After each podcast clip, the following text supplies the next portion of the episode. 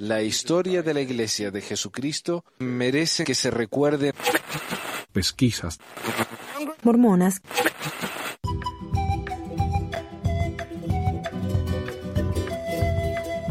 Hola a todos, bienvenidos al episodio 326. Hoy es el 4 de diciembre de 2012. Este es el último programa de la temporada, como ya les dije, pero vamos a volver en enero con más material. Eh, saludos acá al señor Controversia Mormón, al tocayo, que es el primer comentario del día. Siempre, casi, es el primer comentario del día. Así que se ponen las pilas y le, ganan al don este. Eh, señor Manuel. Primero quiero agradecer a todos los patrones y a los que apoyan el programa con los super chats y super stickers. Realmente me ayudan muchísimo. Y también los que nos envían donaciones por PayPal a pagar todos los gastos del programa, ¿no? Y, para juntar, porque estoy tratando de comprarme un departamento ahí en el City Creek, al lado de Nelson, así que me están ayudando mucho. Eh, gracias a Reina por ayudar con el grupo de Facebook y a Adriana por ayudarme con el de WhatsApp y por supuesto, gracias a Carlos por su ayuda en el programa. Hoy obviamente está con nosotros, ya ven la diferencia. La semana pasada ponía un comentario cada 20 minutos, así que gracias Carlos, muchísimas gracias. Eh, ¿Sabes que me están comentando, por ejemplo, que hay en el grupo de WhatsApp? Hay, hay muchas personas que son buenos investigadores y comparten sus ensayos ahí en, en el grupo. Pero si alguien está interesado en compartir material, porque me, viven diciendo también, yo quiero estar en el programa, yo quiero estar en el programa. Yo, yo no necesito más gente que simplemente venga y, y comente lo que yo necesitaría es alguien que me ayude con más material, por ejemplo, con investigaciones. Por ejemplo, la investigación que nos hizo David sobre los malos del libro de Mormón y, las investigaciones que nos hace Marcos. Son eh, investigaciones espectaculares, realmente, cosa que a mí no se me ocurriría. Así que si alguien quisiera hacer algo así, es la mejor manera de meterse en el panel acá. Eh, pero mándenmela por WhatsApp. Si me la mandan por email, voy a tardar una semana en responderle, unas semanas. Pero si me la mandan por WhatsApp, eh, inmediatamente, entre inmediatamente y los dos días. Así que ahí va. Eh, Sabes que tengo muchas noticias, muchos comentarios, pero la gente está ansiosa por el tema de hoy. Así que me parece que vamos a pasar directamente al tema este de los mormones satánicos. Y si ustedes han escuchado el programa por un tiempo, ustedes sabrán que yo no creo en estas cosas. O sea, soy el más escéptico, ni siquiera creo en el diablo. O sea, pero eh, e, entonces estas acusaciones, puede ser que no existe el diablo, pero que existan los satánicos, ¿no? Es satanista, eso es totalmente probable. Eh, pero me parece que mucho de esto ha sido eh, una de esas histerias de los años 90, que fueron causadas mayormente también por, películas, ¿no? Como El Exorcista y ese tipo de cosas, El bebé de Rosemary, y la gente empezó a hacerse la cabeza y empezaron a ver satanismo por todas partes. Ahí quiero mover esto un poquito. Eh, me parece a mí que es eso, es la histeria, ¿no? Porque tantas acusaciones, tanta gente inocente terminó en la cárcel a causa de estas acusaciones y al final se dieron cuenta de que eran, eran acusaciones nomás, no había evidencia de nada, eh, nunca se encontró ningún cuerpo, nunca se encontró nada. Entonces, eh, es eso, ¿no? Es esa histeria. Y luego de la, de la histeria de los, de los bebés, del satanismo, eh, estaba la historia esta de, las memorias recobradas, ya vamos a hablar de eso, que también fue muy popular, y como que eso ya se cayó por 30 años, y ahora estamos volviendo. Con el tema este de QAnon que les dije la semana pasada, es como que todas estas acusaciones de satanismo y canibalismo y eh, abusos de bebés eh, han vuelto. Y esas cosas son reales, los abusos. Obviamente, yo jamás diría que eso no es real existe y es una tragedia. Pero cuando lo, hacemos tan barato y lo, y lo hacemos como algo eh, morboso y, amarillista, diríamos, ¿no? Como, como son estas acusaciones de satánicos rituales, ya ahí me parece que lo, lo, abaratan, lo hacen, lo hacen más ordinario, más, eh, no sé, ya voy a hablar más de eso también y voy a decir por qué me molesta tanto ese tipo de acusación que obviamente son son falsas. Pero bueno, la semana pasada yo hablé de un blog que acusaba a los mormones de ser abusadores ritualistas satanistas. No siempre usaba la palabra satanista, es como que la decía de vez en cuando, eh, pero siempre cuando decía la palabra satanista la mezclaba con ritual, ritual satanista, ritual satanista. Entonces uno ya, uno ya hace la conexión. Entonces cuando empieza a hablar de, a decir ritual, ya uno hace la conexión automáticamente con satanista. ¿Me entendés? Pero muchas veces el tipo este es sumamente deshonesto porque nos habla de rituales, pero nunca hace la conexión con el satanismo. Y eso realmente me molesta. así que bueno, pero antes de pasar, vamos a leer algunos comentarios. Eh, nos saluda Controversia Mormona. Hola, maestro. Eh, ve acá, por ejemplo, el ingeniero Emanuel dice, te lo he dicho, los mormones son satánicos. Bueno, no, no, no son satánicos. Los rituales mormones son masones. Ok, y los rituales masones son satánicos. No. De hecho, yo, por ejemplo, no podría ser masón a esta altura. Me han invitado. El profesor de karate de mi hijo era masón, como ya les dije varias veces. Pero no me aceptarían porque soy ateo. Y para ser eh, masón, uno tiene que creer en algún tipo de Dios. Los, eh, los, los eh, masones no rinden culto a Baphomet para nada. Absolutamente no. ¿Qué más? Ramiro, un saludo a Satanás que copa las mayores fantasías mormonas y cristianas en general, ¿no? Sí, feliz Navidad a todos. Soy el, ateo más festivo que hay. Eh, dice Controversia, quiero ser tu vecino al lado de Nelson. Sí, ya No, sabes que como ya les dije, yo fui a uno de esos departamentos ahí en el City Creek, porque el ex esposo de mi, novio vive ahí y, no, nos prestó el departamento. Y, eh, muy lujoso, muy lindo, una vista increíble, pero no me gusta. Me sentí tan incómodo ahí tan frío todo. Eh, hola a todos, triste por la eliminación de México. Parece que el anuncio de tantos nuevos templos no funciona. Pucha, la verdad, che. Yo, yo estaba, digo, voy por Argentina y México. Y pucha, México ni siquiera eh, paso la, la octavo, lo siento mucho. Eh, una pregunta sin ánimo de ofender. ¿Qué ganas con poner en mal a alguien que no te ha hecho nada? No sé quién es ese alguien. si pudiera ser más específico, te, respondería. Eh, saludos a algún amigo, algún libro de masonería que aconseje leer. Depende, ¿es un libro de masonería en sí o de masonería en relación con los mormones? Eh, pero lo voy a guardar la pregunta y te lo voy a responder eh, más adelante. Feliz bien adelantado. bueno, feliz Hanukkah, por supuesto. Vos sabés que la realidad, hablando con amigos judíos, la realidad Hanukkah no es una celebración tan grande entre los judíos, no es una de las más grandes, pero como coincide con Navidad, eh, han tratado de hacerla, ¿no? Como la Navidad judía, pero hay muchas otras festividades judías que son mucho más grandes. Eh, pero sí, bueno. Eh, hola Adriana, ¿cómo estás? bueno, pero como decía, ¿no?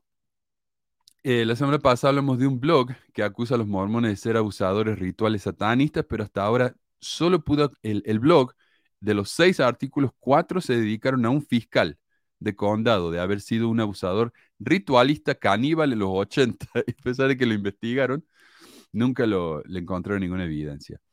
Y también encontraron de un psicólogo que sí fue un abusador, y ritual solo en el sentido de que lo hacía repetidamente, eh, que abusaba de sus pacientes, pero no realmente no encontraron una conexión con la iglesia ni de satanismo.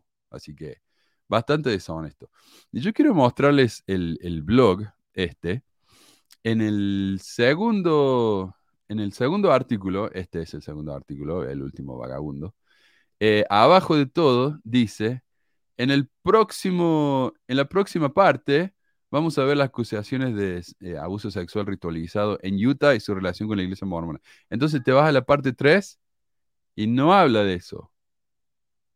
Habla de, la sociedad de Sion, que también vamos a hablar de eso, pero no habla de la iglesia. Entonces abajo dice, en la próxima investigación nos vamos a enfocar en el elefante en el cuarto. La Iglesia de Jesucristo de los Santos Días hizo acusación de ritual abuso. Y te vas a la cuarta parte y no habla de eso. habla del fiscal este del que estamos hablando. Bueno, y cuando, y abajo, por supuesto, dice, la quinta parte vamos a, enfocarnos en la iglesia, y ahí sí, ahí ya empieza a hablar de la iglesia. Y nos da cuatro casos, cuatro casos de abuso en la iglesia ritual dice el ritual, eh, luego se olvida de, agregar el ritual cuando no le encuentra ningún ritual, pero ya vamos a ver. El primero se llama el memorando de Pace. Y este es un caso interesantísimo. O sea, yo le quiero decir, ¿por qué a mí me parece fascinante esto, a pesar de que yo no creo en estas cosas? Porque cuando yo era chico, por ejemplo, yo creía en muchas de estas cosas. Eh, tenía un, yo ya conté, ¿no? Que fui a una clase de instituto una vez y el presidente de instituto era muy amigo del presidente de instituto en el sur, allá en la Patagonia.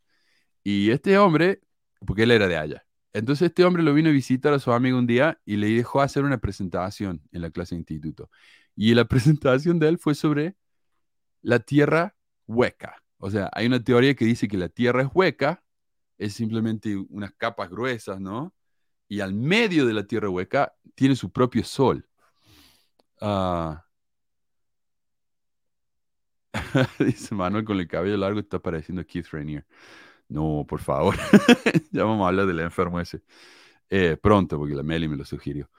Eh, pero entonces dice él, como el sol es muy tenue, eh, es muy oscuro ahí adentro, por eso los extraterrestres los ven con los ojos grandes. Acá alguien tenía, ahí está, ¿ves? Es el extraterrestre típico con los ojos grandes, porque adentro de la Tierra no hay luz, no hay mucha luz. Y ahí adentro de la Tierra es donde están las, las 12 tribus de Israel. Ese tipo de cosas me encantaba a mí, me fascinaba. Y hoy en día obviamente no creo en nada de eso. Es imposible, físicamente imposible que la Tierra sea, sea hueca. Pero ese tipo de cosas me encanta a mí. Por ejemplo, hay muchas historias de que los, nazis están viviendo ahora en el centro de la Tierra o adentro de volcanes. Ese tipo de cosas me, me fascina. Eh, las odio eh, porque es desinformación y cualquier cosa que sea desinformación me, me, cae mal. Pero me, me, resulta interesantísimo las cosas con las que, que sale la gente y se convencen de que es verdad. Que es verdad. Sí, me dice acá Índigo que tiene la piel azulada también. Sí. pero entonces por eso, y de la misma manera, estos temas del satanismo me fascinan porque eh, a pesar de que yo no creo en esto, me resulta tan interesante lo que la gente es capaz de inventar y de convencerse. Eh, por eso, por eso lo, toco, ¿no? Y me parece que es interesante de todas maneras. Pero hablemos del memorando de Pace. El, el memo de Pace, un documento de 1990, preparado por Glenn Pace, un miembro del primer quórum de los 70, que afirma haber encontrado muchísimos casos de abuso ritual satánico en la iglesia. Este es un memo que él entregó a la iglesia, ¿no? Según el blog este del Last American Vagabond, Pace envió el memorando al presidente Sud Ezra Taft Benson detallando un año de entrevistas con presuntos sobrevivientes de abusos rituales en Utah, Idaho, California y México. El memorando de Pace describe incidentes de abuso ritualizado e incluso afirmaciones de sacrificio humano. Pace afirmó que estaba convencido que al menos 800 miembros de la iglesia estaban involucrados o tenían conocimiento del abuso, incluyendo a obispos, patriarcas, trabajadores del templo, miembros de los grupos de mujeres jóvenes y hombres jóvenes de la iglesia y miembros del coro tabernáculo mormón. Pace dijo que creía que el propósito de la tortura de niños era provocar disociación. Dijo que como resultado de la disociación los niños desarrollarían una nueva personalidad que les permitiría soportar diversas formas de abuso. Y esto es en lo que se basa también la, la teoría esta de la memoria recuperada, donde las personas se olvidan lo que les pasó, lo bloquean de la mente y luego cuando van al psicólogo, el psicólogo es capaz de hacer sacar, salir esas memorias del subconsciente, ¿no? Entonces ahí recuperan esas memorias. Y, esa, y entonces tiene, las personas tienen una personalidad dividida en la que es el abusado y la persona normal, para poder sobrevivir, ¿no? El, el trauma. Eso es lo que dice la teoría. Bueno. El objetivo básico es premeditado, torturar y aterrorizar sistemática y metódicamente a, los niños hasta que se vean obligados a disasociarse, escribe Pace. La tortura no es consecuencia de la pérdida de los estribos, sino de la ejecución de rituales bien planeados y pensados, a menudo realizados por parientes cercanos. El único escape para los niños es disasociarse. Y esto resulta también, esto, esto tiene base en la realidad. Esto pasa, ¿no? Cuando uno sufre un trauma tan difícil, tan duro en su vida, eh, por ahí tenemos ¿no? el problema este de las personalidades múltiples, eh, que, no es tan común, pero, pero puede llegar a pasar. Eh, claro, eso le da acá, dice, hola Manu, Hollywood tuvo mucha responsabilidad en esa moda de satanismo, incluso el antiguo paganismo de antiguos celtas y otros pueblos lo tildan de satanismo. Claro, porque muchas cosas que son paganas, que, para paganas me refiero a, a, adoración a la naturaleza, no tienen nada de satánico. Pero hoy en día todo eso se ha convertido en satánico, es todo sinónimo. Y me resulta tan triste eso, ¿no? Porque incluso uno puede creer en la Pachamama que ya te consideran satánico. Eh, pero bueno, hablando de este memorando, Pace, el, el líder este de la iglesia, realmente pensaba que esto era algo real. Y él les avisó a las autoridades con este memo para que pudieran investigarlo y detenerlo. Ahora, lo más interesante es que R. Taft Benson, el profeta de Dios, pensó, uh, perdón, que esto era real y mandó una carta a los obispos advirtiéndoles que no se afilien de ninguna manera con el ocultismo o los misteriosos poderes que propugna. La policía, por su parte, no estaba tan convencida como Glenn y como, ¿quién es este? Benson. Eh, mayormente porque a pesar de que recibían hasta 60 llamadas al día reportando sacrificios satánicos, nunca pudieron encontrar el cuerpo de una sola víctima. ¿No? En las películas sí, en las películas hay cuerpo partido por la mitad en todas partes, ¿no? Por toda la ciudad. En Utah no se encontró un solo cuerpo de una víctima. El mismo, además, con 60 llamadas al día, tienen que ser cientos y cientos y cientos de personas. Y sin embargo, no, no conocemos a nadie personalmente que haya sufrido esto.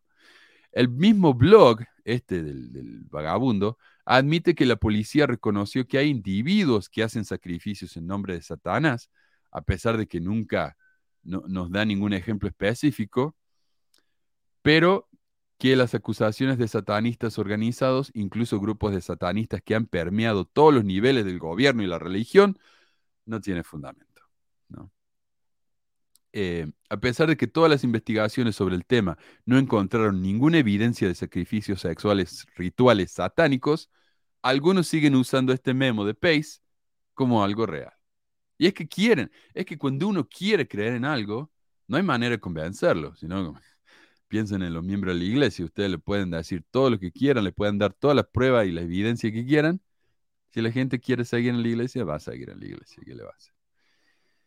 Eh, segundo caso, este es un libro que se llama Muñecas de papel. Ah, este es un caso muy diferente. En 1993, probablemente aprovechándose de la popularidad del escándalo causado por el memorando de Pace, un par de escritores con el seudónimo April Daniels y Carol Scott eh, escribieron este libro y según el blog, y esto sí les advierto, esta parte es bien explícita, así que hay niños alrededor. Yo diría que, que los manden a jugar un rato para afuera porque... Ah, sí, porque está, está difícil de escuchar. April afirma que sus padres eran alcohólicos secretos, que se tomaban fotos pornográficas con la cámara Polaroid de la familia. Ella dice que cuando tenía siete años fue violada oralmente por su padre hasta el punto de que sus dientes delanteros estuvieron flojos durante seis meses. April dice que su madre tuvo una crisis nerviosa y nunca notó ni comentó sobre el olor a orina en su ropa, la sangre y el semen en su ropa interior o las horas que lloraba por la noche. Si bien Carol y April no describen el abuso como satánico, Carol creía que las fiestas en las que se tocaban tenían un elemento ritualizado para ellas. Ok, noten eso. El autor del blog dice, si bien no describen el abuso como satánico, eh, tenía un elemento ritual. Bueno, la palabra ritual no es sinónimo de satánico, pero ya vamos a hablar más de eso. Eh, ella describió cómo primero se le mostraban a los niños películas pornográficas de otros niños antes de obligarnos a desvestirse y masturbarse entre ellos. Esto sería seguido por sexo oral y anal con todos los presentes. Después de la publicación de Paper Dolls, aparentemente hubo discusiones internas entre los líderes de la iglesia sobre las verdaderas identidades de las mujeres y sus presuntos abusadores. Eh, puede ser que hayan habido ese tipo de conversación, no podemos saber porque esas conversaciones son absolutamente secretas. Sin embargo, si las historias son realmente precisas, no parece que nadie rindiera cuentas alguna vez. Ok, mi primera reacción a esto es que es un evento espantoso y que estas pobres mujeres deben de estar tremendamente traumatizadas. Lo segundo es que si la iglesia habló del tema, pero nunca descubrieron la identidad de las víctimas ni de los victimarios, porque el, el abuso nunca fue reportado a la iglesia, difícilmente podrían haber habido un rendimiento de cuentas, como pide el blog. En ese caso, y en este caso en particular, me parece injusto acusar a la iglesia de proteger al violador cuando no hay evidencia de lo que hayan hecho. Por ejemplo, ah, digamos que acá mi vecino le roban la casa. ¿no? Mi vecino se enoja y va y escribe un blog sobre eso. Pero su blog es anónimo. Él no pone su nombre en el blog. Ok. Luego, eh, alguien le pone un comentario diciendo, qué raro que la policía no haya investigado este robo, cuando en realidad mi, vecino nunca reportó el robo a la policía y nunca puso su nombre en el blog. Entonces, ¿cómo le podemos culpar a la policía de no investigar el tema si nunca recibieron una, una acusación? ¿no? Entonces, me parece injusto involucrar a la iglesia acá cuando, si bien los padres eran mormones, no sé. Ah, por otro lado, eh, el libro, ok, dice, el artículo dice que las fiestas en las que se tocaban tenían un aspecto ritualizado, insinuando, claramente insinuando que eran rituales satánicos. Pero el libro, el libro en sí lo escribe así, fíjense. Primero ponían videos pornográficos de niños. Los niños se desvestían, se masturbaban entre ellos, practicaban sexo oral y anal con todos por turnos. Y a, ese ritual, a esa rutina, eh, las víctimas le llaman ritualizado. ¿Por qué? No es porque hicieran una ceremonia y hubiera una oración y un, sacrificio a, a, Baphomet. No. la palabra ritual acá es sinónimo de rutinario repetido, siempre con la misma estructura. De la misma manera podrían decir que, mi, que, que las ceremonias de cualquier iglesia son rituales, porque son siempre de la misma manera con el mismo orden. ¿Me entiende? Pero entonces él acá, y esto es lo que me molesta acá, a mí. Porque este es un crimen tan asqueroso, tan espantoso, que obviamente le arruinó la vida a esta gente. ¿No?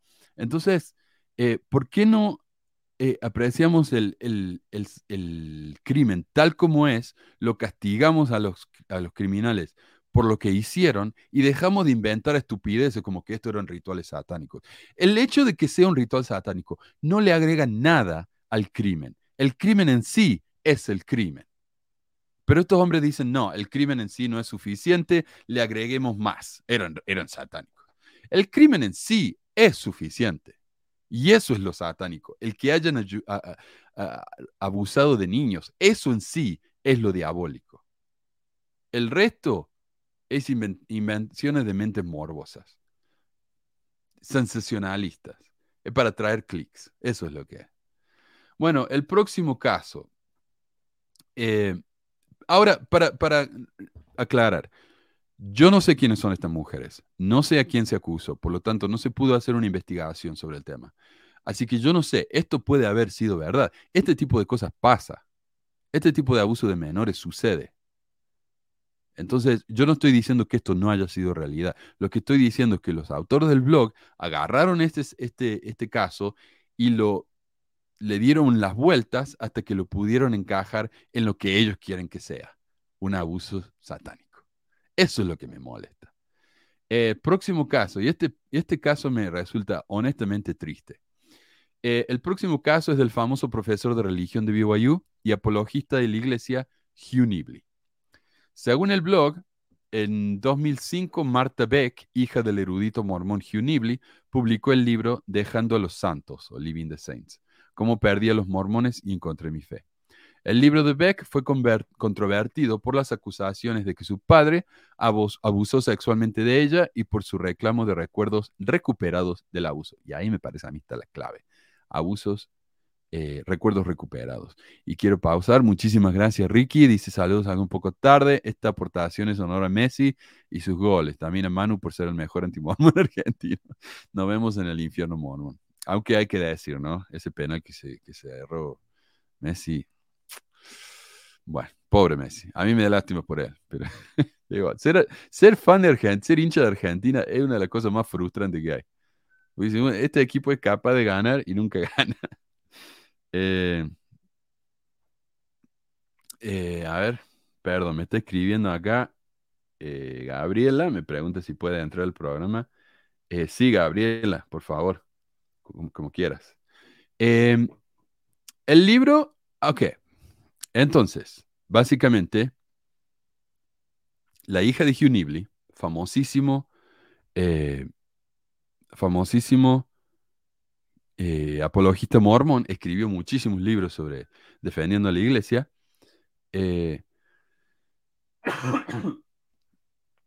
Eh, él aparentemente o ah, supuestamente abusó sexualmente de una de sus hijas.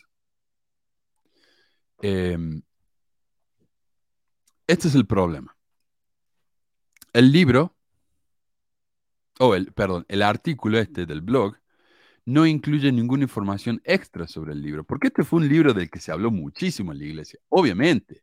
Esto es acusar a una de las personas más queridas del mormonismo de ser un abusador sexual, un pedófilo y un, incestuoso. Eh, es espantoso esto. O sea, sí, eh, se habló muchísimo, muchísimo. Si fuera hoy en día, lo habrían hablado en Fe, en Central, en todo eso, ¿no? Eh, pero este es el problema, que sí, está el libro con las acusaciones en contra de Nibley, pero también hay respuestas de mucha gente al libro de Beck. Y este blog no incluye ninguna de esas, de esas respuestas. Y eso me parece deshonesto.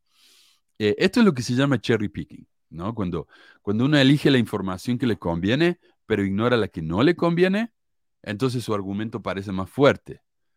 Pero hay muchísimos argumentos en contra de la acusación de Beck. Y vamos a ver. Primero que nada, Beck recordó el abuso de su padre cuando era una adulta diciendo que lo bloqueó toda su infancia y que al visitar a un psicólogo, de repente se acordó. ¿No? Eh, esto es lo que se llama la memoria recuperada. Y es algo que en los 90 se hizo muy, muy popular y que llevó a muchísima gente inocente a la cárcel, eh, acusados de abusos de menores, cuando en realidad los psicólogos eran quienes implantaban esa memoria en los niños.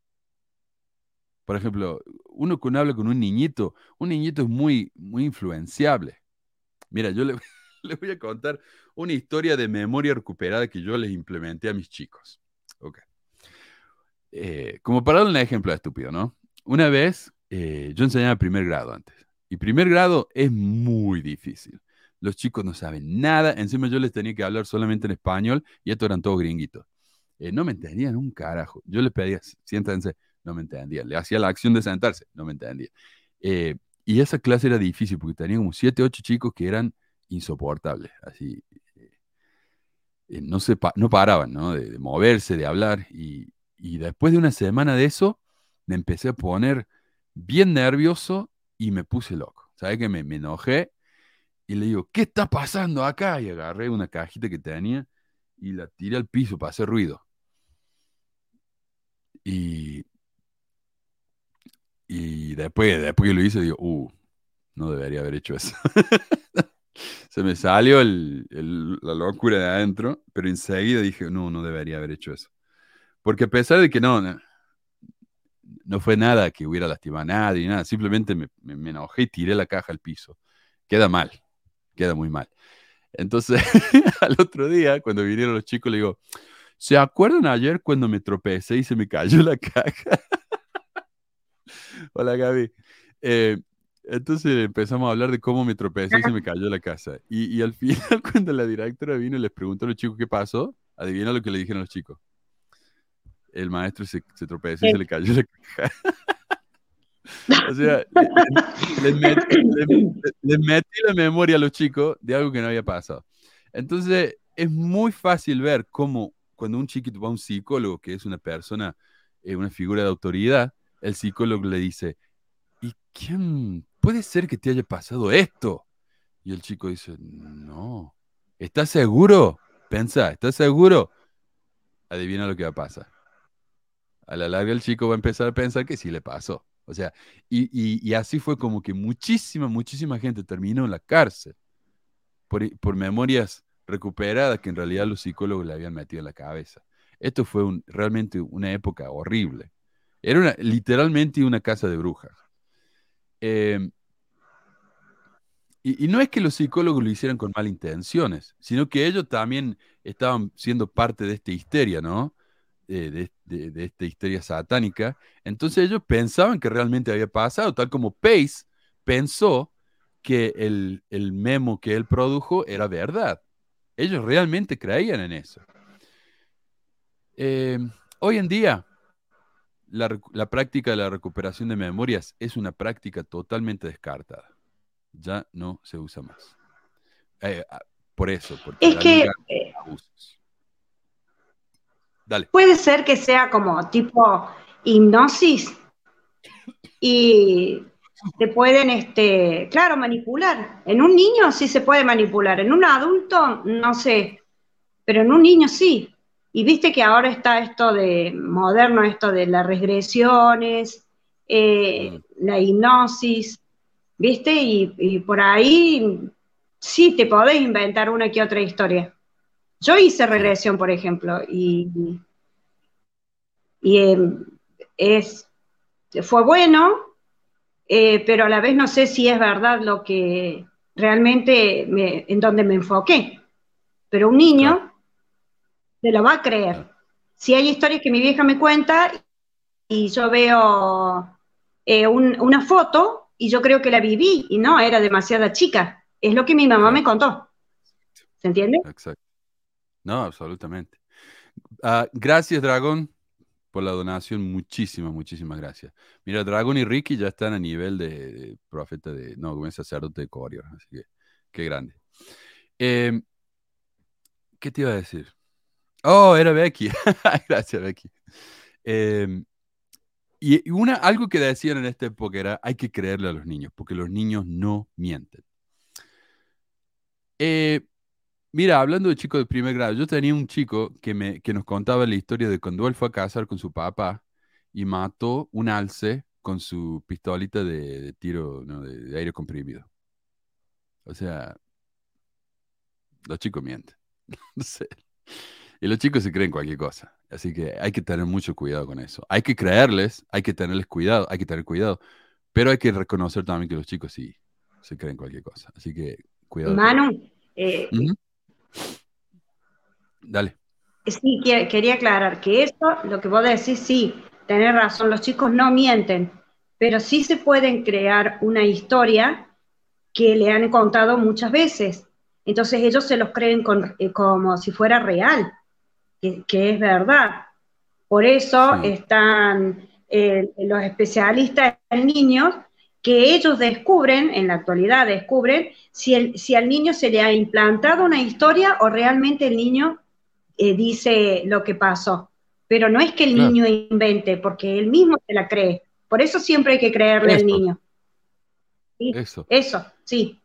Ve acá el enlace de la memoria, dice, se llama programación neurolingüística y se usa desde la creación de las religiones y la política para manipular al ser humano. Esto también pasa entre los adultos, obviamente. Por eso los adultos se meten en sectas que, que hacen cosas que los, los perjudican, como me decían acá de Rainier. Ese tipo, ya vamos a hablar de él, pero el tipo hacía entrar a chicas a su secta y les, les marcaba, ¿viste? Con esas marcas de, para las vacas, que se ponen el fuego y, y las marcan así. Con eso las marcaban a las chicas. Mm, O sea, uno, uno sí es bueno para manipular. Uno puede hacer que la gente haga y crea cualquier cosa. Eh, ok. Un cuñado de Beck, de la mujer esta, Marta Beck, le dijo al Desert News que la familia Nibley es bastante diversa. Probablemente el 50% de los hermanos y hermanas ya no son miembros de la Iglesia Sud o lo son solo de nombre. Todos ellos tienen problemas con su padre. Los niños están enojados porque él es una gran celebridad mormona que a menudo estaba ausente de la familia. Entonces esto es curioso, ¿no? Que los hijos de Nibley lo querían tanto, eh, a Nibley en la iglesia lo adoran tanto y la familia de él no lo quería mucho. No porque fuera mala persona, sino porque era un padre ausente, ¿ok? Entonces nadie en la familia lo idolatra ni, ni lo ama. Eh, sin embargo, los siete hermanos de Beck, porque esta familia tenía ocho chicos, están todos en desacuerdo con sus conclusiones. Su hermana Sina dijo que las dos niñas pasaron su adolescencia juntas, durmiendo en la misma habitación en literas, o sea, cuchetas, increíblemente desvejecidas, desvenjecidas, desvencijadas.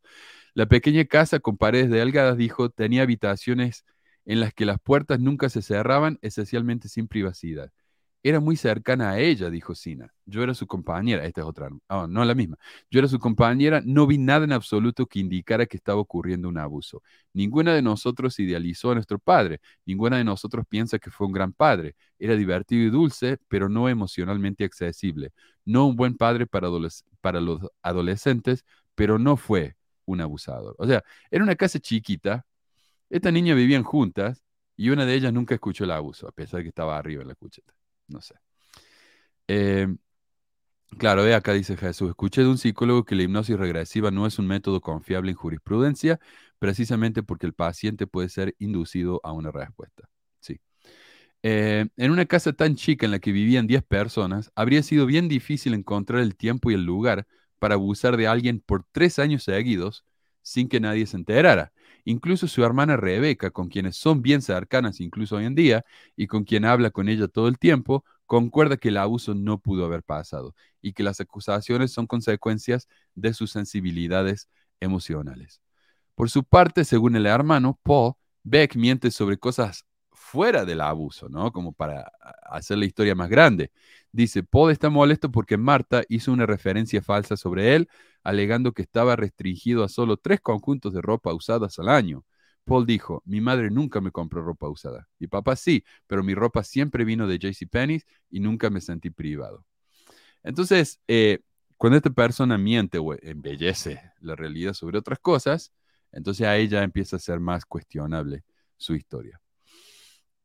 Incluso el sitio del Mormon Research Ministry, o el Ministerio de Investigación Mormona, el cual se describe como una organización misionera apologética que se organizó en 1979 para propagar el Evangelio de Jesucristo y evaluar críticamente las diferencias entre el mormonismo y el cristianismo eh, bíblico. Es decir, es un sitio evangélico cristiano dedicado a desmentir al mormonismo.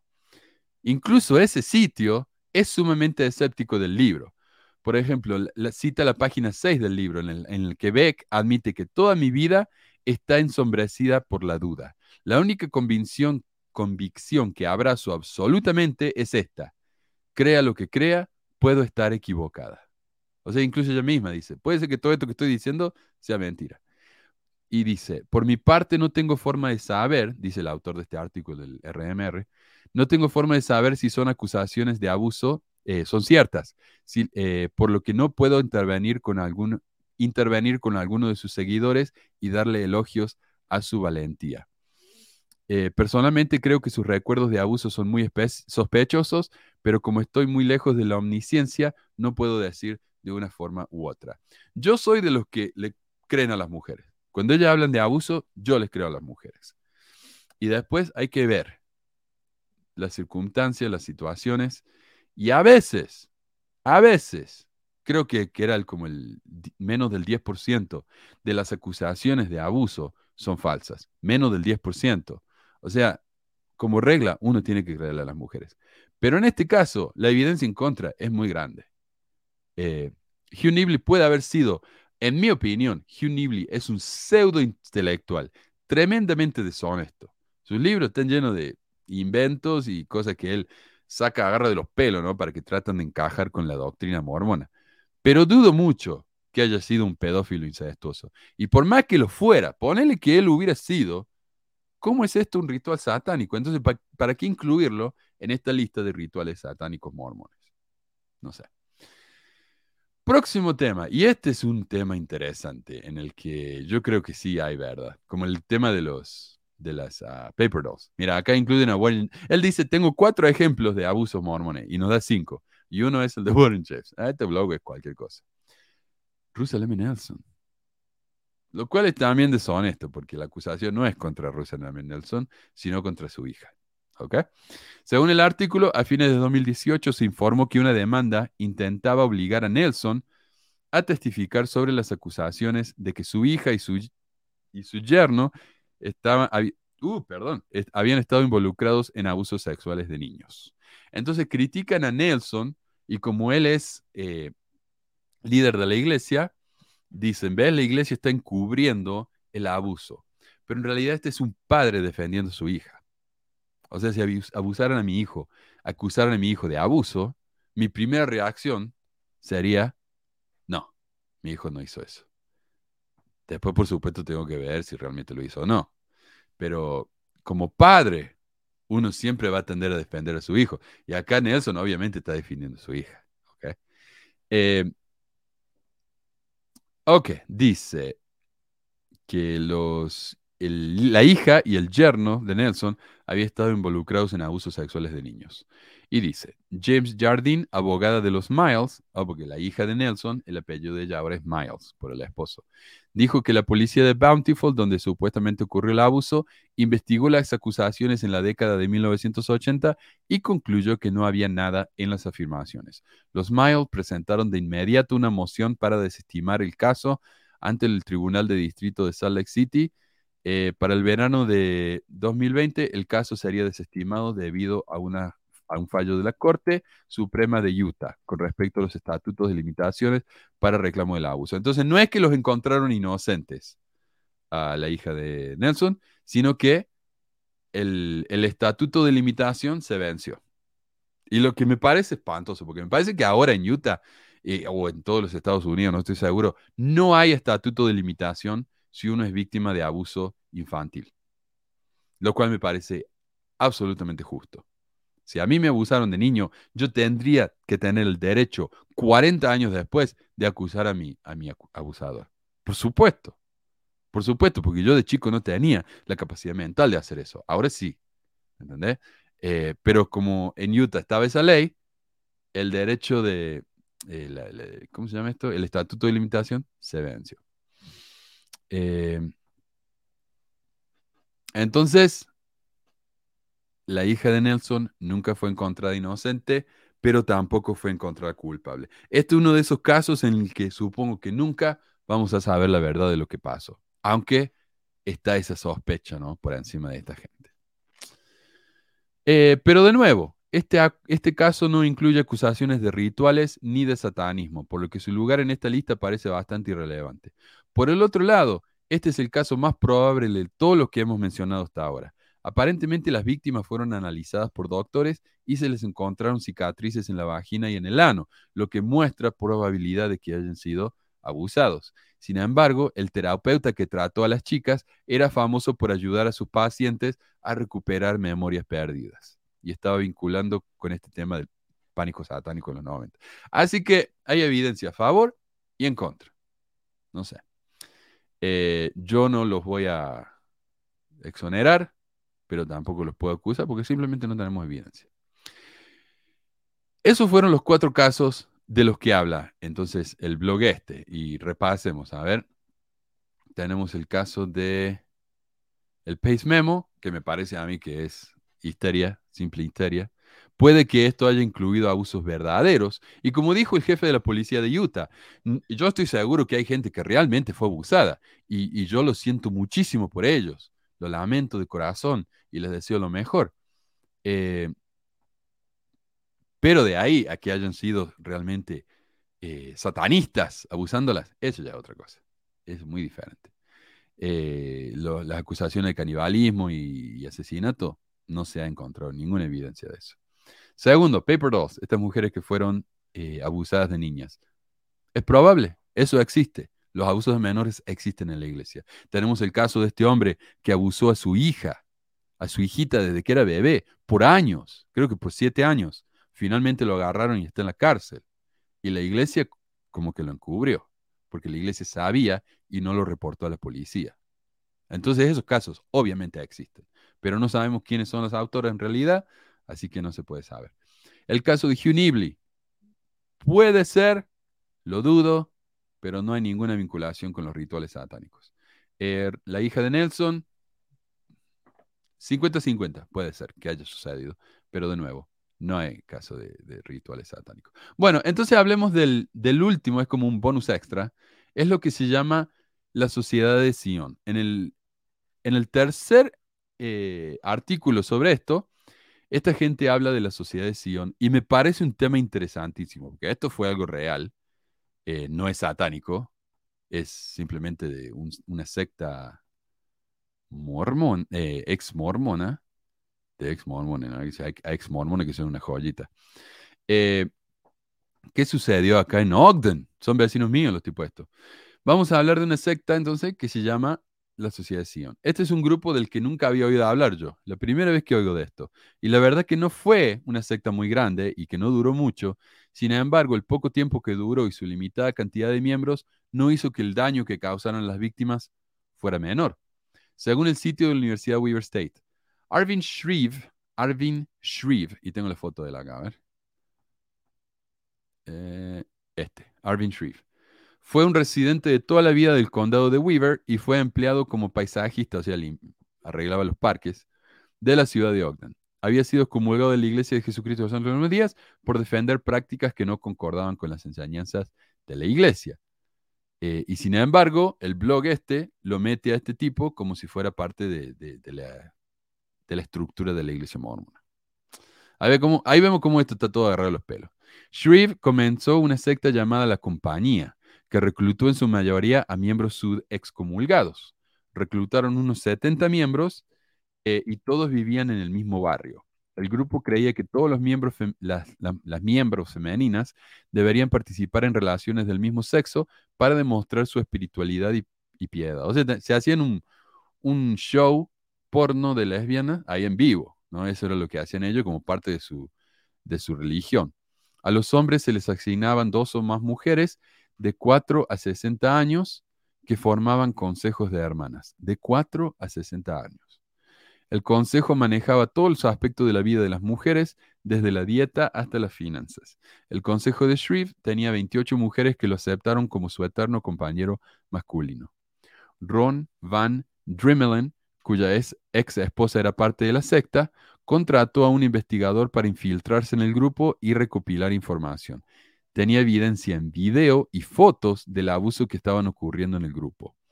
En 1991, la policía allanó las casas de siete de los miembros y arrestó a 11 miembros por el uso de materiales pornográficos con fines educativos y explotación sexual de un niño. Shreve fue arrestado una semana después, porque estaba huyendo, ¿no? Eh, nueve niños fueron puestos bajo custodia protectora, ya que no podían ser confiados al cuidado de sus madres, obviamente. Ocho miembros se declararon culpables de los cargos. Shreve se declaró culpable de dos cargos de sodomía de un niño y dos cargos de abuso sexual de un niño. Aceptó un alegato para que los niños no tuvieran que testificar y para que no se presentaran otros cargos en su contra. Shreve fue sentenciado a 20 años de prisión y murió en 2009. Espero que en la cárcel. Eh, sí, porque lo encontraron, creo, en el 2000 mujeres de cuatro años. No, es asqueroso esto. Esto es absolutamente asqueroso. Y si vos me decís que esto es satánico solamente por lo que le hicieron a esos niños, te la trago, me la trago, te la creo. Pero si me decís que además de esto, hacían, e, estos hombres hicieron eso porque eran satanistas, no, ahí no. Eso es una ofensa a, los satanistas, honestamente. Un satanista nunca haría eso. Eh, y quiero mostrarles, acá tengo yo, hay un mapa y parece que hay un, hay un podcast que se dedica a la secta esta, así que tal vez la escuche y vemos si hacemos un reporte. Eh, pero realmente no duró tanto, así que no sé, sería más que, uh, sería medio horrible, ¿no? Leer eh, los detalles de esto, porque con abusos menores. Acá estamos. Entonces, esto es Ogden, eh, esto es Utah, acá, la, la forma esa como de rectángulo roto. Y ahí arriba, bien arriba, está Ogden. Ahí vamos, vamos. Eh, a ver. Y estas son las casas en las que vivían los miembros de la secta. Mira, esta casa acá, por ejemplo, dice, hola, los miembros de mayor confianza de Shreve vivían aquí para velar, o velar, o sea, vigilar más que nada, al obispo de los santos de los últimos días. Una orden de allanamiento fue emitida solo para niños en este lugar. Y acá está el resto de la casa. Eran todos vecinos. Es como que se compraron todas las casas cerca para, estar ahí todos, ¿no? Eh, como una especie de compound, ¿cómo se diría? Una comuna. Eh, esta es la casa de Richard Martin, no se sabe para qué era usada. Esta es la casa de Arvin. Esta casa sirvió como dormitorio central para mujeres adultas y se cree que es el hogar del consejo de hermanas para las esposas espirituales adultas del líder del culto, Arvin Shreve. Shreve también vivía en esa casa. Al frente Dice, este es el dormitorio infantil, el dormitorio de los niños. Aquí vivían las niñas que fueron elegidas para ser las esposas hermanas de Shreve. A estas niñas se les hizo sentir especiales porque habían sido elegidas por su profeta para convertirse en su esposa. Vivían en el dormitorio y solo veían a sus padres una o dos veces al año, aunque vivían a dos puertas de distancia. Eh, ¿Qué más? A ver. Residencia de... No, la otra. Bueno, parece que las dos eran lo mismo. A ver, esta. Doctrina de la forma de, forma de vida sexual y lencería de cosas dulces. Ah, esta casa vivió como taller sirvió como taller de costura con varias máquinas de coser, mesas de corte y estantes llenos de material, hilo y suministros. El grupo operaba un negocio de lencería fuera de esta casa llamado Sweet Things, que vendía lencería erótica para strippers locales para obtener ingresos adicionales. Aquí se enseñaba la doctrina del modo de vida sexual. Y la casa del lado es la casa de seguridad. El miembro de esta casa, acá la del medio, era un experto en armas, entrenado por paramilitares y artista marcial. Y de artes marciales, perdón. Él era el instructor de armas de fuego y protección personal del grupo y esta casa servía como centro de operaciones para su sistema de seguridad y proporcionaba alertas tempranas cada vez que un vehículo o individuo sospechoso ingresaba a la comunidad, la comuna. Ah, Ok, no me muestra el otro, pero a ver, está el bunker. En esa casa no se hizo orden de cateo. Se suponía que esta casa estaba fuertemente fortificada y tenía un gran búnker reforzado en el patio trasero. Se desconoce qué se guarda dentro del búnker ni cuál era su uso. No se emitieron órdenes de allanamiento para esta casa. Y al frente, acá, a ver. Eh, esta es la biblioteca. Orden de arresto por menores y material pornográfico. Eh, Oh, perdón. Esta.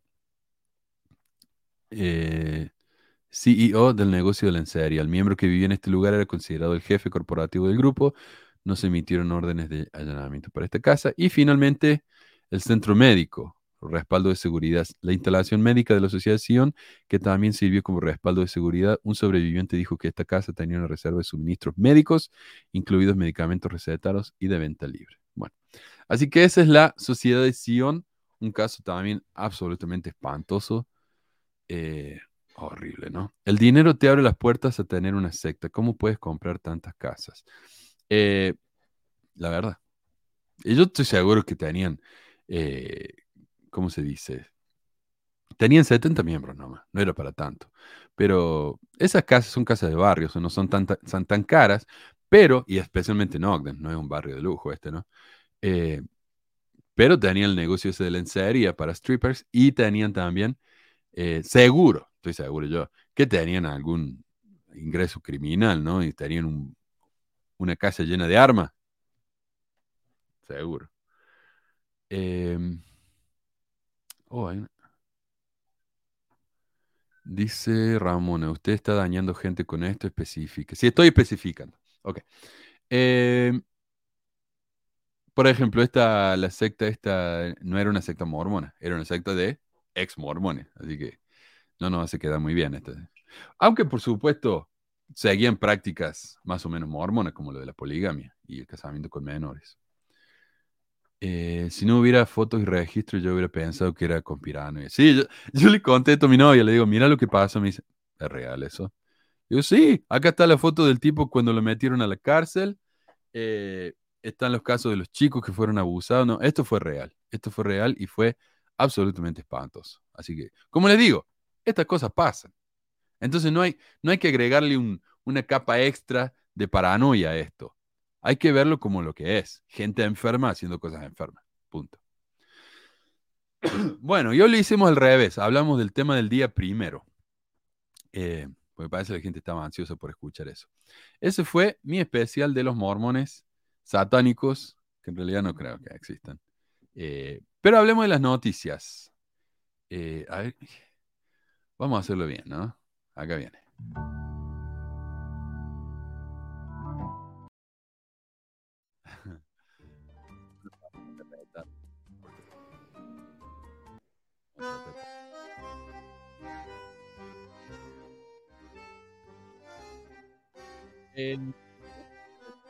Hay un nuevo censo de religión que arroja, luz sobre la membresía de la Iglesia Sud. Ah. Ok, perdón. Em, la historia nacional se ha resumido como un resurgimiento. Oh, la historia nacional se refiere al artículo. Hay un artículo que, hizo, bueno, un estudio que hizo un ¿cómo se llama? Un censo sobre las, re- las creencias religiosas. Y, y dice que el, el grupo más grande es el de los nones y de los nons. Hay la diferencia. Los nones son los que no tienen ninguna religión. Los nons son cristianos que no forman parte de ninguna iglesia. Esos dos grupos son los grupos religiosos más grandes del país.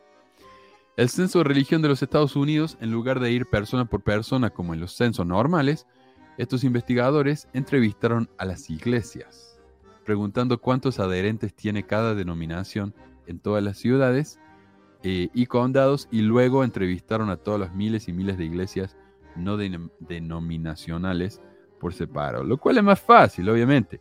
Es más fácil preguntarle a las iglesias cuántos miembros tienen que ir y preguntarle a los miles o millones de miembros de qué religión son. Eh, debemos tener en cuenta que la definición de un adherente a una religión en este censo es lo más amplia posible. Según el censo, los adherentes incluyen a todos aquellos con afiliación a una congregación, incluyendo a niños no bautizados, miembros, y a los que van a la iglesia de vez en cuando, pero no son miembros. O sea, los investigadores, diríamos. Confiar en los datos autoinformados de las propias iglesias significa que el censo de religión termina con algunos recuentos un poco inflados. Y a partir de los datos, en ninguna parte de esta tendencia es más obvia que en dos grupos, la Iglesia Bautista y la Iglesia Jesucristo de Santos Emu- Últimos Días. En particular, algunos grupos informaron sobre varios condados en los que dicen que hay más adherentes a las iglesias que residentes en la ciudad. Para la iglesia se informó que el condado de Franklin, en Idaho, tiene una población de 14.000 personas, pero de esos 14.000, 16.000 son miembros de la iglesia. O sea, el porcentaje de miembros SUD en esa ciudad es de 113. Por su parte, en Rich County, donde está el Bear Lake y todo eso, ¿no? Tiene 2.500 habitantes, pero tiene 2.760 miembros de la iglesia. O sea, el 110% de la población del Rich County son, son mormones. ok. Se, También debemos tener en cuenta que esto se olvidaron. la inflación está ocurriendo en las listas oficiales de los santos de los últimos días. El número de adherentes informado por la fe con sede en Utah en los Estados Unidos es de 6.7 millones. 7.7 millones. Este es el mismo número de miembros que uno encuentra en el sitio web de la iglesia. O sea, la iglesia está dando el número de los miembros bautizados, punto. No incluye a los inactivos, no, no toman en cuenta a los inactivos, a los, que se van, a los que van muy de vez en cuando, que todavía creen, pero realmente no van, a, las personas que se murieron. Porque recordemos que si un inactivo deja de ir a la iglesia, la iglesia te cuenta hasta los 100 años, o más de 100 años. O sea que muchas de estas personas ya se murieron. Sí, en, Hermano, eso mismo te iba- sí, habían- te iba a decir. en- ¿cómo se llama? Yellowstone. Y acá eh, nos dice Adriana, es la inflación. Muertos, contaron a todo el mundo. Así que bueno, Manu. ahí tenemos un ejemplo, ¿no? De la honestidad de la iglesia en sus números. Y cuando la gente nos siga diciendo cómo crece la iglesia, pueden referir a este censo, porque es una mentira más grande que una casa. Bueno, pasemos a un tema que es triste, ¿no? Esta es una noticia que pasó acá hace unos, el 11 de noviembre. Eh, resulta que el 11 de noviembre un chico se metió a un club. ¿ok? Sí, ¿ves? Cuentan los turistas y los que van de paso. Claro, claro, estoy seguro que sí. Eh, pero bueno, un hombre, dice la noticia de NPR, un hombre armado ingresó al club, el club se llama Club Q, por queer. Eh, y comenzó a disparar matando a cinco personas e hiriendo a otras 17. Esto fue en Colorado, Colorado, no me acuerdo en qué ciudad, pero un lugar bastante eh, conservador de Colorado. De los heridos, siete fueron hospitalizados, pero ya han sido dados de alta. El sospechoso, identificado como Anderson Lee Aldrich, fue arrestado. La policía de... que saben que fue él, o sea, dicen sospechoso, pero saben que fue él. Eh, o sea, una de las, eh, un grupo de personas en el club lo agarraron y lo detuvieron, le sacaron las armas y lo entregaron a la policía. Eh, fue él. La policía de Colorado Springs concluyó su investigación el 11 de noviembre lo que permitió que el propietario y el personal, no, debe ser el 25 de noviembre, perdón, no el 11, porque el 11 fue el tiroteo, lo que permitió que el propietario y el personal del club regresaran al edificio, aunque por supuesto no está abierto todavía, y dudan que lo vayan a volver a abrir, quieren abrir el club, pero en otro local, porque ese local ya está, ya tiene una historia horrible. Club Q era un refugio para las personas LGBT eh, más en la ciudad conservadora y a pesar de la tragedia se está trabajando para garantizar que continúe sirviendo eh, a esa comunidad. Ahora, ¿por qué hablo de esto? ¿Qué tiene que ver esto con la iglesia, con, con pesquisas mormonas? Bueno, este chico que asesinó a estas personas no era un conservador cualquiera, era un mormón, criado como mormón. En una entrevista con su papá, el hombre cuenta de su historia en la iglesia. Y yo traté de entender lo que dice el padre, pero habla tan mal, porque parece que este hombre tiene una historia de, adicción a la metanfetamina y parece que le cagó el cerebro. Además que es entrenador de ese artes marciales mezclada, como es Mixed Martial Arts, MMA. Eh, así que me parece que no le da la cabeza a este hombre. Pero bueno, veamos lo que dice acá. And, um, I, I mean, first are, the have been very mean to me. Me hacían bullying. The bullies, the kids think it's like reversed. Like back in the day. Era al revés antes. Es como que estaba bien ser gay. It was okay to be Porque es cool you know, ser I think gay. It's, now it's like it's cool to be gay. Pero no lo es. Creo que no es cool para nada. Mi opinión de los gays es que no está bien. Debemos estar en contra de la homosexualidad. No sé si lo aclaré. Este es el papá del chico que, que asesinó a esta gente. Uno no debería ir a un bar. Perdón, me está andando muy mal el video. No sé si ustedes lo ven, pero me está andando muy mal. Uno no debería ir a un bar y matar gays. No es de lo que estoy hablando. Sí, eh, perdón, sí se frena el, Sí, sí. no, el no, video. Mi internet también anda re mal, sí se frena. Sí, ok. Ok, bueno. Al menos vemos lo que está diciendo, ¿no? Eh, against it. What's debemos estar del lado de lo que es correcto. El matrimonio es para un hombre y una mujer. I. Yo no acepto esas cosas. Did you say you were Mormon? Yeah, Y el entrevistador le dice, ¿dijo usted que era mormón? Mormon. Sí, soy mormón. And uh, how long uh, ¿Y was hace Nick cuánto Nick? uh, He's Mormon, from the beginning? él también es mormón y era mormón desde el comienzo. Y él dice, sí, me aseguré de que el chico se bautizara, su mamá es una buena mormona yeah, yeah, también. I, I made sure gotta get the kid baptized. I had uh, his mom do it. His mom's a good Mormon too. You know, she's nuts. Y pero dice, ella está loca. Eh, sí, la escuché, Gaby. Dice acá Austral, dice, no estás escuchando a Gaby, la escuché. ¿Él fue bautizado en la iglesia mormona? Sí, él estaba, estaba, estaba, es como que no. He was baptized in the Mormon church? Yeah, patina la cadena, ¿no? La iglesia no se acepta a los gays. No hay gays en la iglesia. No se aceptan los gays. do gay. There's no gays in the Mormon church. We don't do gay. We have to say, we say, no, we're not gonna accept gays. Decimos, no vamos a aceptar a los gays, no tenemos que hacer esto, no nos pueden obligar. know? O sea, eh, no sé. Yo no me burlaría de este hombre porque obviamente está mal, está mal, o sea, le falla. Pero con este hombre es que este chico se crió, ¿no? Como un mormón, obviamente no un mormón muy fiel, se nota, pero la mamá sí, dice él. Eh, por supuesto, la iglesia, por su parte, eh, trató de distanciarse de este enfermo diciendo que el tipo estaba inactivo. Me refiero al chico, no al Anderson. Así que era injusto decir que es algo que hicieron los mormones. Me parece que está bien. Sí, eso dijo. Mi hijo es un asesino de masa, lo siento mucho, pero menos mal que no es gay. Porque él estaba preocupado, le dijeron, ¿usted sabía que su hijo mató a un montón de gente en un club gay? Y él dice, ¿qué hacía en un club gay? O sea, esa fue su primera pregunta. ¿Por qué estaba en un club gay?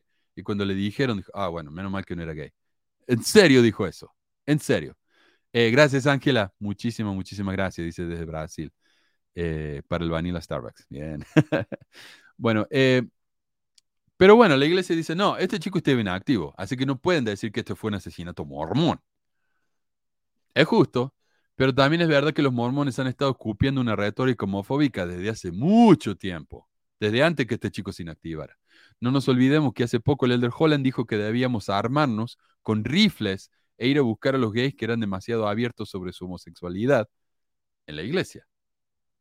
Esas retóricas afectan a la gente, por más simbólica que pretenda ser. Porque me dijeron, no, Manuel, esto es una metáfora, no lo dijo de- eh, literalmente. Ok, no lo dijo literalmente, pero en Twitter los de Desnat dijeron que se estaban armando con rifles para hacer lo que Holland le había dicho que hicieran. Tal vez este joven no haya estado obedeciendo las palabras de Holland, pero como dice su papá, él se bautizó de chico. Fue criado como mormón y su mamá es una buena mormona. Hola, Leo. Eh, de algún lado sacó este chico ese mensaje de odio. Lo que es cierto es que este es un momento en que los mormones no les gusta escuchar este tipo de noticias porque ellos están tratando de distanciarse de su pasado homofóbico, dicen. El escritor queer R.S. Thomas dijo, en la iglesia no predican acciones violentas contra los LGBT desde el púlpito, sino que era algo de lo que se hablaba en susurros horrorizados, algo con lo que asustar a los niños.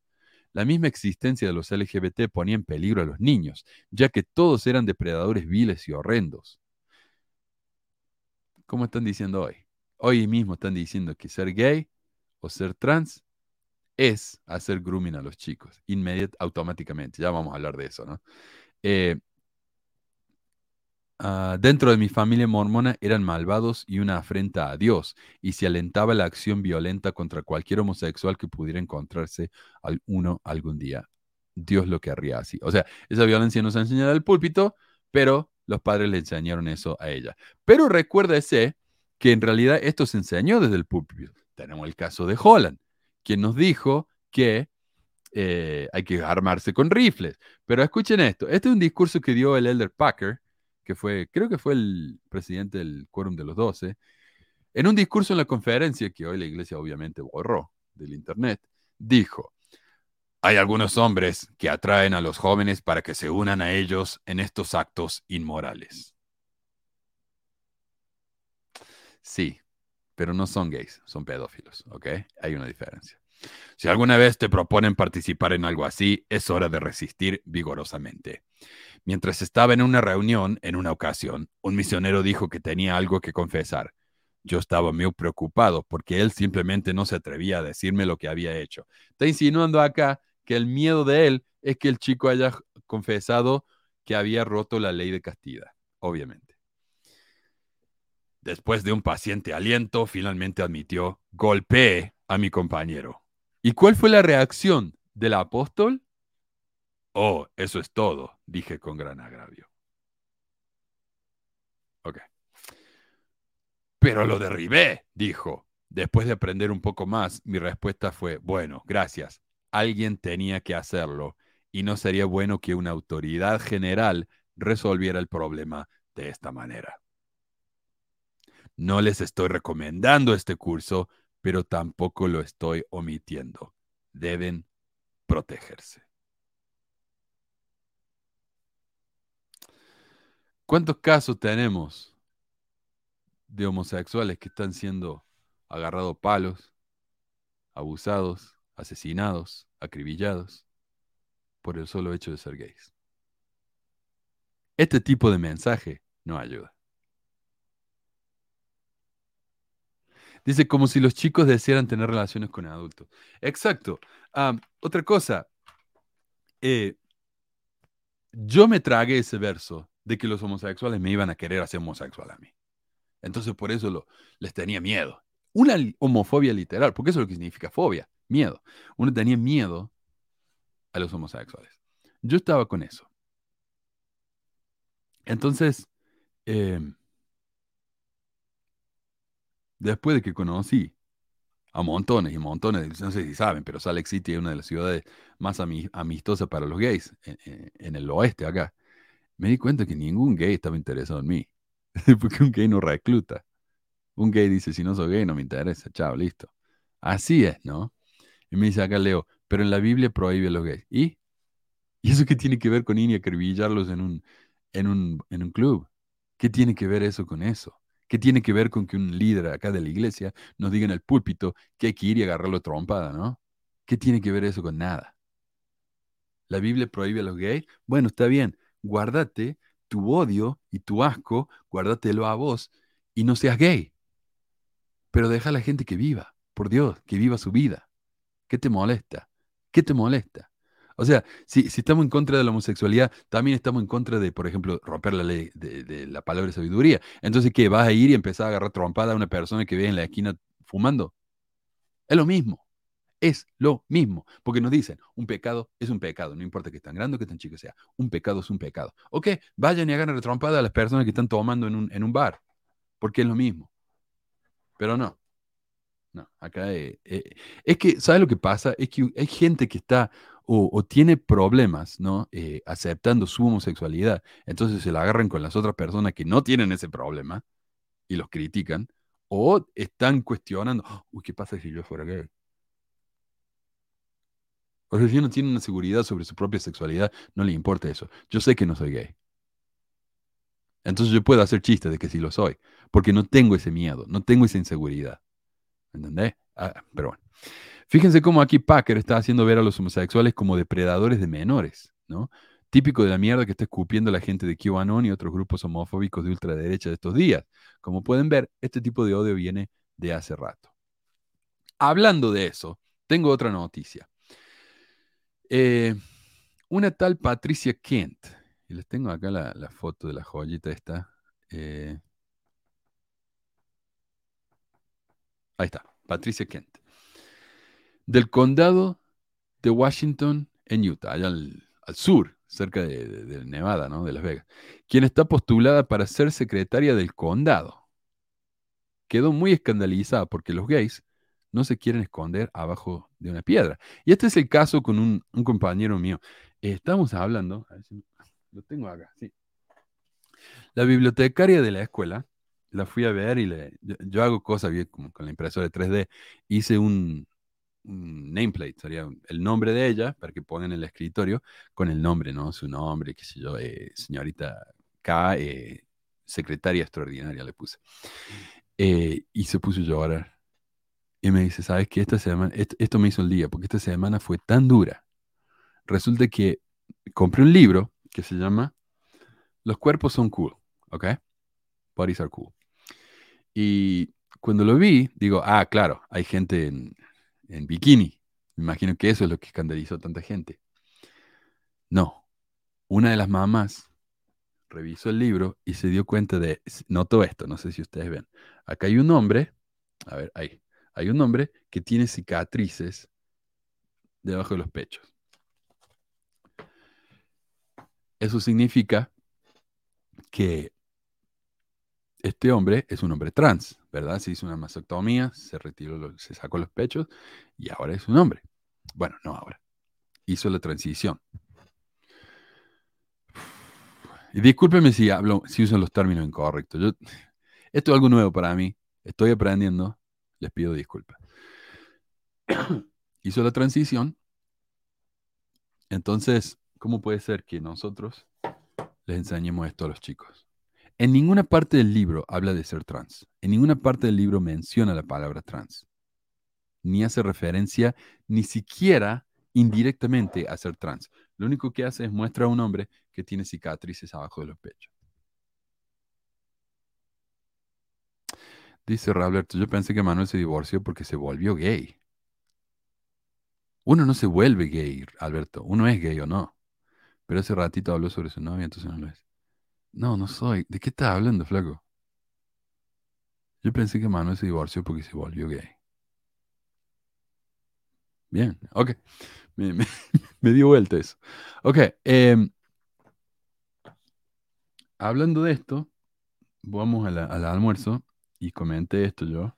Digo, uno realmente tiene que buscar y saber lo que está buscando para encontrar eso.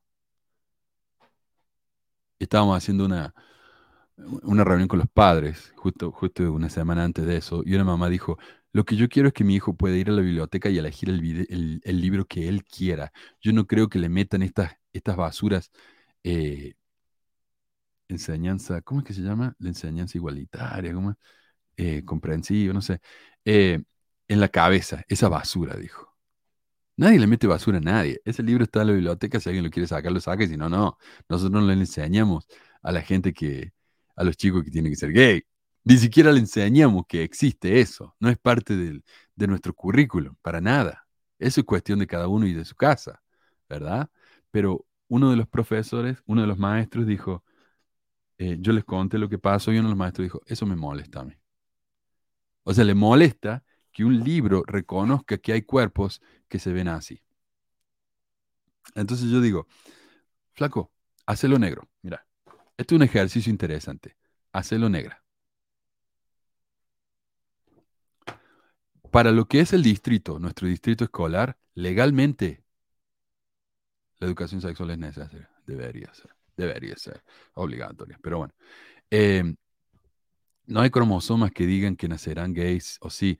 No sé, mira, honestamente, a mí eso no me importa. Si hay cromosomas o no, si alguien es, es gay por elección propia, suponete que eso existiera, no es asunto de nadie más que de esa persona. ¿Me entendés? ¿Qué importa si alguien es gay por, por los cromosomas o porque se le dieron la gana o por la educación? Yo no sé por qué uno es gay, pero uno es gay y punto. Uno no puede elegir su sexualidad. No puede. Eso no existe. Yo no puedo elegir hoy en día ser gay, como me dice este que me, volví gay. Uno no elige eso. Eso no es. Pénsalo, pénsalo en un segundito. Si vos sos heterosexual, imagínate teniendo sexo con, con alguien de tu mismo sexo. ¿Te resulta interesante eso? ¿Te resulta atractivo? ¿No? Entonces ahí está. Una persona gay no le resulta atractivo tener sexo con alguien. ¿Por qué? ¿Cuáles son las causas? ¿Cuáles son las razones? ¿A quién le importa? Eso no es lo importante. Ok, pero volvamos al tema. Mi, el maestro este dijo, a mí me molesta eso. Le molesta que un libro admita que existe este tipo de libro, de, cuerpo. bueno, para lo que es el, para lo que es el distrito, uno no puede discriminar en contra de nadie a causa de su raza, orientación sexual eh, o, o, sexo o lo que sea, ¿no? Entonces, digo, si a vos te molesta que un libro reconozca la existencia de una persona trans, y no es que te esté enseñando que ser trans sea preferible ni nada de eso, que es lo que ellos creen, lo único que hace es admitir que existe. Punto. Si te molesta eso, pensa, para lo que, lo que es la ley, el distrito escolar o lo que sea, es lo mismo que decir, ¿sabes qué? Este libro representa negros y latinos. Eso me molesta a mí. ¿Cómo se, cómo se vería eso? O sea, hablamos, vos podés creer lo que quieras, te puede molestar, pero eso es una creencia personal. Vos no podés traer eso al trabajo, porque te podés meter en un problema tremendo. Y honestamente, yo casi lo reporté porque ya tres conversaciones así que están teniendo en la escuela y me está hartando. Conversaciones más transfóbicas que te puedes imaginar. Eh, entonces, basta. Yo le dije, esto se tiene que acabar. Este tipo de conversación se tiene que acabar. No sé si eligen su género, flaco. No sé. Lo que sí sé es que ellos, eh, hay una persona que, fue asignado hombre de nacimiento, pero se siente mujer, es mujer. Ya está. Lo eligen, nacen así. ¿A quién le importa? ¿No me entiende el punto? ¿A quién le importa? Ok. Entonces, si vos vas a decir, me molesta que este libro representa a una persona trans, es lo mismo que si dijera, me molesta que este libro representa a una persona negra. Me molesta que este libro reconozca que las personas negras existen. Es lo mismo. Para la ley es lo mismo. Entonces, cállate, guárdate tu opinión, anda a tu casa y enséñale eso a tu familia, donde es apropiado. Acá, no. Eh, pero bueno, esta persona es así. Ella está absolutamente en contra de los, de los, ah, de los homosexuales. En un discurso de octubre, ella dijo, estos son niños, adolescentes en el mejor de los casos, que están siendo promovidos a la ideología de personas transgénero. Están siendo promovidos a la ideología de personas transgénero del mismo sexo. ¿Quién hace eso? En serio, ¿cuándo vieron usted una propaganda que dice, ¡eh, sean trans, es lo más, lo más lindo que hay? ¿De qué está hablando? Se supone que este es el nuevo y emocionante estilo de vida. Y se supone que a todos les encantará están preparando a nuestros hijos para la adoración satánica inmoral. Ahí está, de nuevo, ¿eh? regresó, regresó el pánico satánico con los trans. Este es el nuevo pánico satánico. Ser trans, es, la, la mera existencia de personas trans ya es hacer grooming a los niños. Otra cosa, esta mujer está muy confundida porque eh, lo que ella está hablando ahí, ¿ve? Tiene fotos de dos niñas, mira, a, ver, ahí está. Si ven, si ven en esa presentación que tiene ella, ahí, si ven en esa presentación que tiene ella, tiene la foto de dos niñas y no le censuró la cara, mostró la foto de estas dos niñas. Son menores de edad. ¿Ok? Eh, pero lo que, lo que ella está hablando acá es de un show de drags. Un show de drag. En su mente, un drag queen es lo mismo que ser transexual. No es lo mismo. Es una cosa completamente diferente. Un drag queen es un artista. Es, un, es una persona que hace eh, entretenimientos. ¿Verdad? Eh, es una persona que se disfraza y hace un show. Listo. Todo el mundo sabe que es, que es un hombre disfrazado de mujer. Es un hombre que se considera hombre disfrazado de mujer. ¿Verdad? Eso es diferente a ser trans. Pero para esta gente que es tan ignorante, es todo lo mismo. Bueno. Entonces, ¿cómo puede ser que un drag, un drag queen, promueva ser trans cuando esa persona ni siquiera es trans? Eso es lo que no entienden ellos. Eh, pero es como, por ejemplo, lo mismo. Ella tendría que quejarse entonces de que las películas de Marvel incitan a los niños a que sean vigilantes, que vayan y hagan cumplir al rey por, por su propia cuenta. O eh, es como si cuando yo veo una novela, eso me promueve a mí casarme con mi hermana que yo no sabía que era mi hermana. Es lo mismo. Eh, yo he estado en shows de drag, ¿ok? Y en ningún momento nadie promovía nada. Más que los cartones de bingo, ¿no? Y los boletos rifa que estaban vendiendo. Nadie promovió nada. Lo único que hacen es cantar y bailar, eso es todo. Pero esta señora está tan equivocada como cualquier otro homófobo y transfobo y lo hizo saber en su discurso, ¿no? Mientras mostraba la foto de dos chicas a quien no tenía el derecho ni el permiso de mostrar. Por supuesto, el que vive en Utah no quiere decir que ella sea mormona. Así que busqué su nombre en Google y encontré su página del partido. Ella tiene su propio partido político. Se llama eh, Independent American Party. Re original la vieja. Eh, Partido Americano Independiente. Del cual es la directora. En el que dice: Patricia Kent es una chica de granja. Nacida y criada en Malad, Idaho, donde aprendió a trabajar duro, jugar duro, respetar a los demás y amar esta hermosa tierra prometida de América. Patricia se crió en una familia patriótica, sus antepasados ayudaron a establecer esta nación. Patricia se, graduó de Weaver State mm, Universidad en 1980 con una licenciatura en ciencias políticas y un certificado de enseñanza en educación secundaria. Ella se mudó a St. George en 1981 para enseñar en la escuela secundaria. Ya vamos a hablar de eso. Eh, por supuesto, escribe con horror ortográfico, lo que me parece muy raro de una profesora avanzada, ¿no? Dice ella que enseñó clases avanzadas. Después de su estudio en ciencia política, Patricia dijo que nunca se involucraría en la política porque corrompía a la gente. Sin embargo, con el paso de los años y la disminución de la libertad de las personas, en manos de nuestros funcionarios electos, ha dado un paso hacia adelante e hizo oír su voz.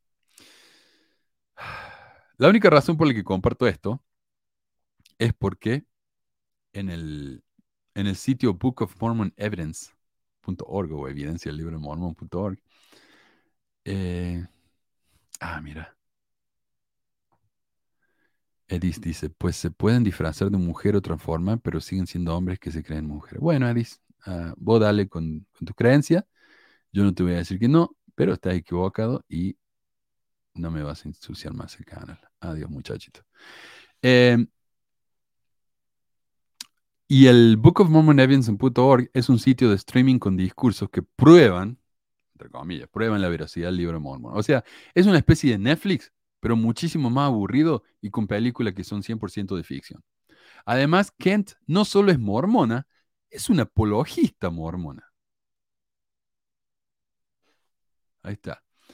Este es el problema. Esta señora no solo es una mormona rávida y una homófoba y transfoba de primera, es un hipócrita a nivel criminal. Resulta que el Tribune dijo esto de la señora Kent. Patricia Kent, una candidata que perdió su candidatura para el puesto de secretaria y auditora del condado de Washington la semana pasada, encendió una tormenta de críticas por sus comentarios sobre cómo los espectáculos de drag estaban preparando a los niños con fines inmorales para adorar al diablo. Kent es la fundadora del Liberty Action Coalition, Coalición de Acción Liberal de Libertad, que es que el Instituto de Investigación y Educación sobre Derechos Humanos catalogó recientemente como una organización de extrema derecha. Durante sus comentarios en una reunión de Liberty Action Coalition, el mes pasado, Kent mostró fotografías de jóvenes en un evento de orgullo en St. George.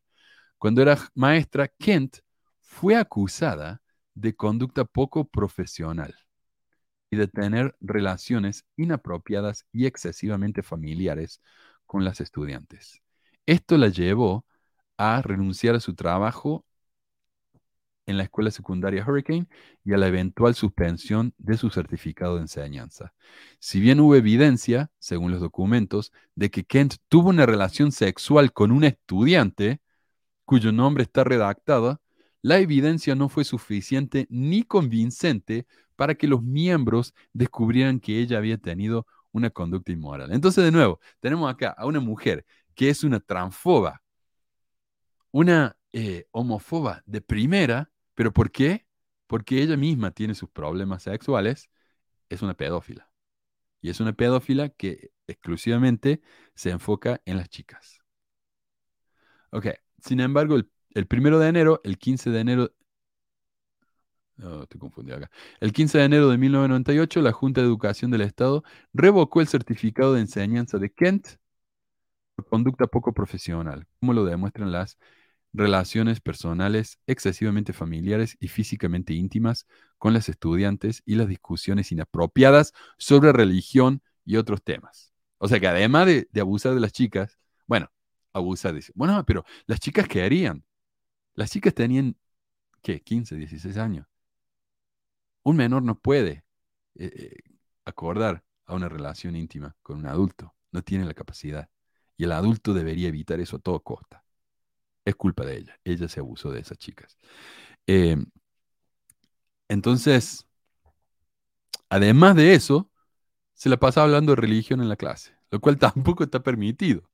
La comisión también le informó que consideraría restablecer su certificado de enseñanza si tenía una evaluación de un psicólogo clínico aprobado por la comisión, quien proporcionaría documentación para asegurarse de que Kent pudiera determinar los límites apropiados entre las relaciones profesionales y personales y aplicar ese conocimiento en su vida profesional y personal. La licenciatura de Kent nunca fue restablecida. O sea, no estuve de acuerdo a que eh, no estuve de acuerdo a que la mandaran a un psicólogo, porque dice, no, yo no tengo nada malo.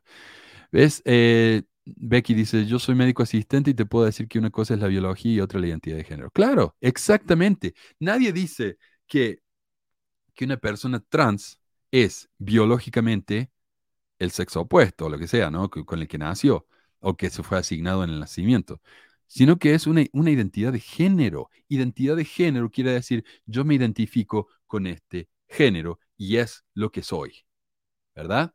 Pero biológicamente nadie, nadie vive en esa fantasía de que si yo transiciono de repente ya biológicamente y en el ADN y todo, ya soy la otra, el otro sexo. No, nadie dice eso. Es una identidad de género, ¿ok? Eh, sí, todos los políticos conservadores son pro familia, pro religión, hasta que los pillan en su propia masa. Acá la mayoría de los escándalos de, de políticos que se fueron encontrados teniendo relaciones extramatrimoniales homosexuales. 90% son conservadores. Eh, además de la pedofilia, oh, perdón, en, esta en otra palabra, esta doña tan homofóbica y anti-grooming de los niños es una pedófila que perdió su trabajo y su candidatura por tener relaciones íntimas con sus estudiantes. O sea, esta mujer que se queja de que los gays hacen grooming, hacía grooming. ¿Sí? Eh, además de la, pedófila, de la pedofilia, la señora tiene otras cosas en común con José Smith. Por ejemplo, con, un, con su grupito político hicieron manifestaciones para oponerse al socialismo, a los mandatos de máscaras, o sea, anti-COVID, Black Lives Matter y a las vacunas obligatorias para los niños. Vacunas contra la, ¿cómo se llama? La sarampión, ese tipo de cosas, ¿no? Ella no, está en contra. A la vez que organizó una milicia armada para ir a la guerra contra Black Lives Matter de ser necesario.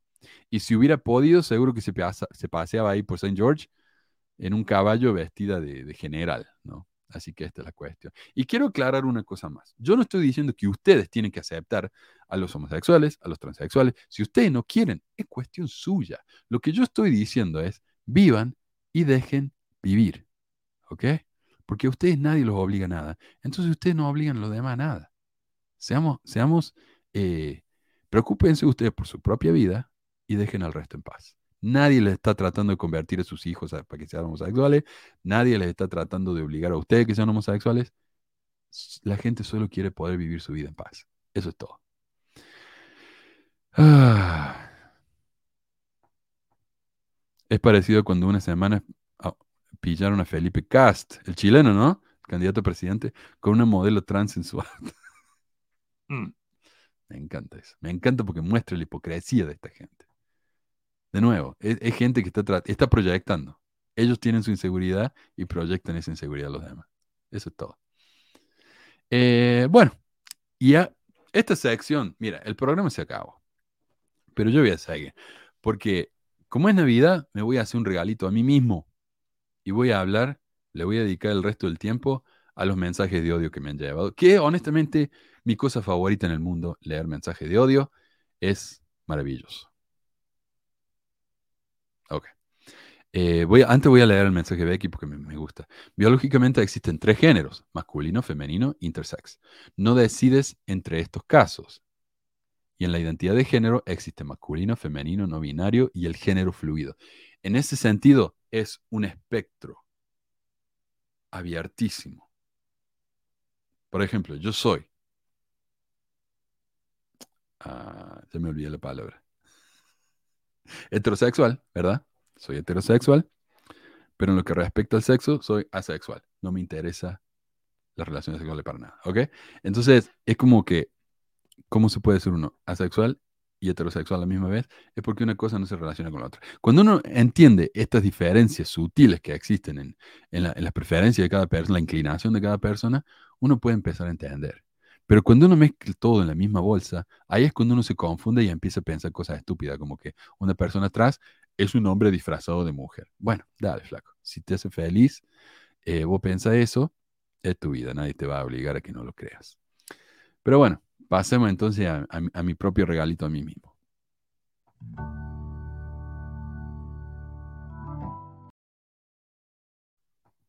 Veamos. Bueno, la mayoría de los mormones comentando en el canal últimamente están reaccionando al video de David Archuleta dejando la iglesia. Lo que, pare- eh, lo que parece que les picó bastante, ¿no? Como mostré la semana pasada el mensaje ese del, del grupo de ex misioneros de la misión Chile Osorno, hablando de mí y compartiendo el video de Archuleta. Me parece que la mayoría de los que han venido a responder han venido de ese grupo, grupos como ese. Eh, ya hemos mostrado cómo algunos dijeron que Archuleta era como Satanás por haber seguido de la iglesia y por ser gay, eh, pero el resto no se queda atrás. Mira, por ejemplo, acá Lila, Lilian dice, en los últimos días el diablo engañará aún a los escogidos. Arrepintámonos de nuestros pecados y sigamos al Señor Jesucristo. Él viene pronto y tiene mucho amor por ti y por mí. Tanto amor que tengo que arrepentirme de ser quien soy. Buenísimo. Eh, y de ser como me hizo. Porque él nos hizo así, ¿verdad? Yo Tengo que arrepentirme de, tengo que arrepentirme de tener pelo negro. In- inaceptable. Nati dice, la desinformación en su máximo esplendor. A ver, déjame acá que lo pongo así, Carlos. La desinformación en su máximo esplendor. Realmente este, este tipo no está ni enterado de las cosas y de lo que realmente dijo, digo a David Archuleta. Cuando un odiador frustrado utiliza un micrófono para destilar sus mentiras, queda como cerdo. Tienes que investigar e inform- informarte bien, penderijillo. Qué linda la santa, ¿no? O sea, lo mejor es hacer como que no pasó nada. En realidad, Archuleta nunca admitió haber sido homosexual o irse de la iglesia. Estas son puras mentiras mías. Qué lindo vivir la negación. Eh, Marcos dice, ser feliz en esa condición de ser homosexual, jamás. Y él puede ser gay, satánico, ateo, lo que él quiera, puede ser, pero cristiano en esa condición nunca, y punto. Ok. Él es, él es quien decide quién puede ser cristiano o no. Como los, como los cristianos evangélicos que deciden quién puede ser cristiano o no, y han decidido que los mormones no son cristianos, Él puede decidir que ningún gay puede considerarse cristiano, cristiano, punto. Él es el juez y verdugo, literalmente. Mónica dice, no mientas. La iglesia acepta a todo el mundo, pero si sos gay, ya sabes solo puedes asistir, escuchar, pero no tener llamamientos y asignaciones. O sea, puede ser un adorno en la iglesia, pero nada más. Ustedes solos se, solos se sienten y se alejan y se retraen de la iglesia y la sociedad. Uh, los gays se retraen de la sociedad. Ustedes mismos se autodiscriminan. En el fondo saben que tienen una gran debilidad y que los mandamientos son verdaderos. Si estuvieran tan seguros, harían sus vidas sin molestar ni criticar a nadie.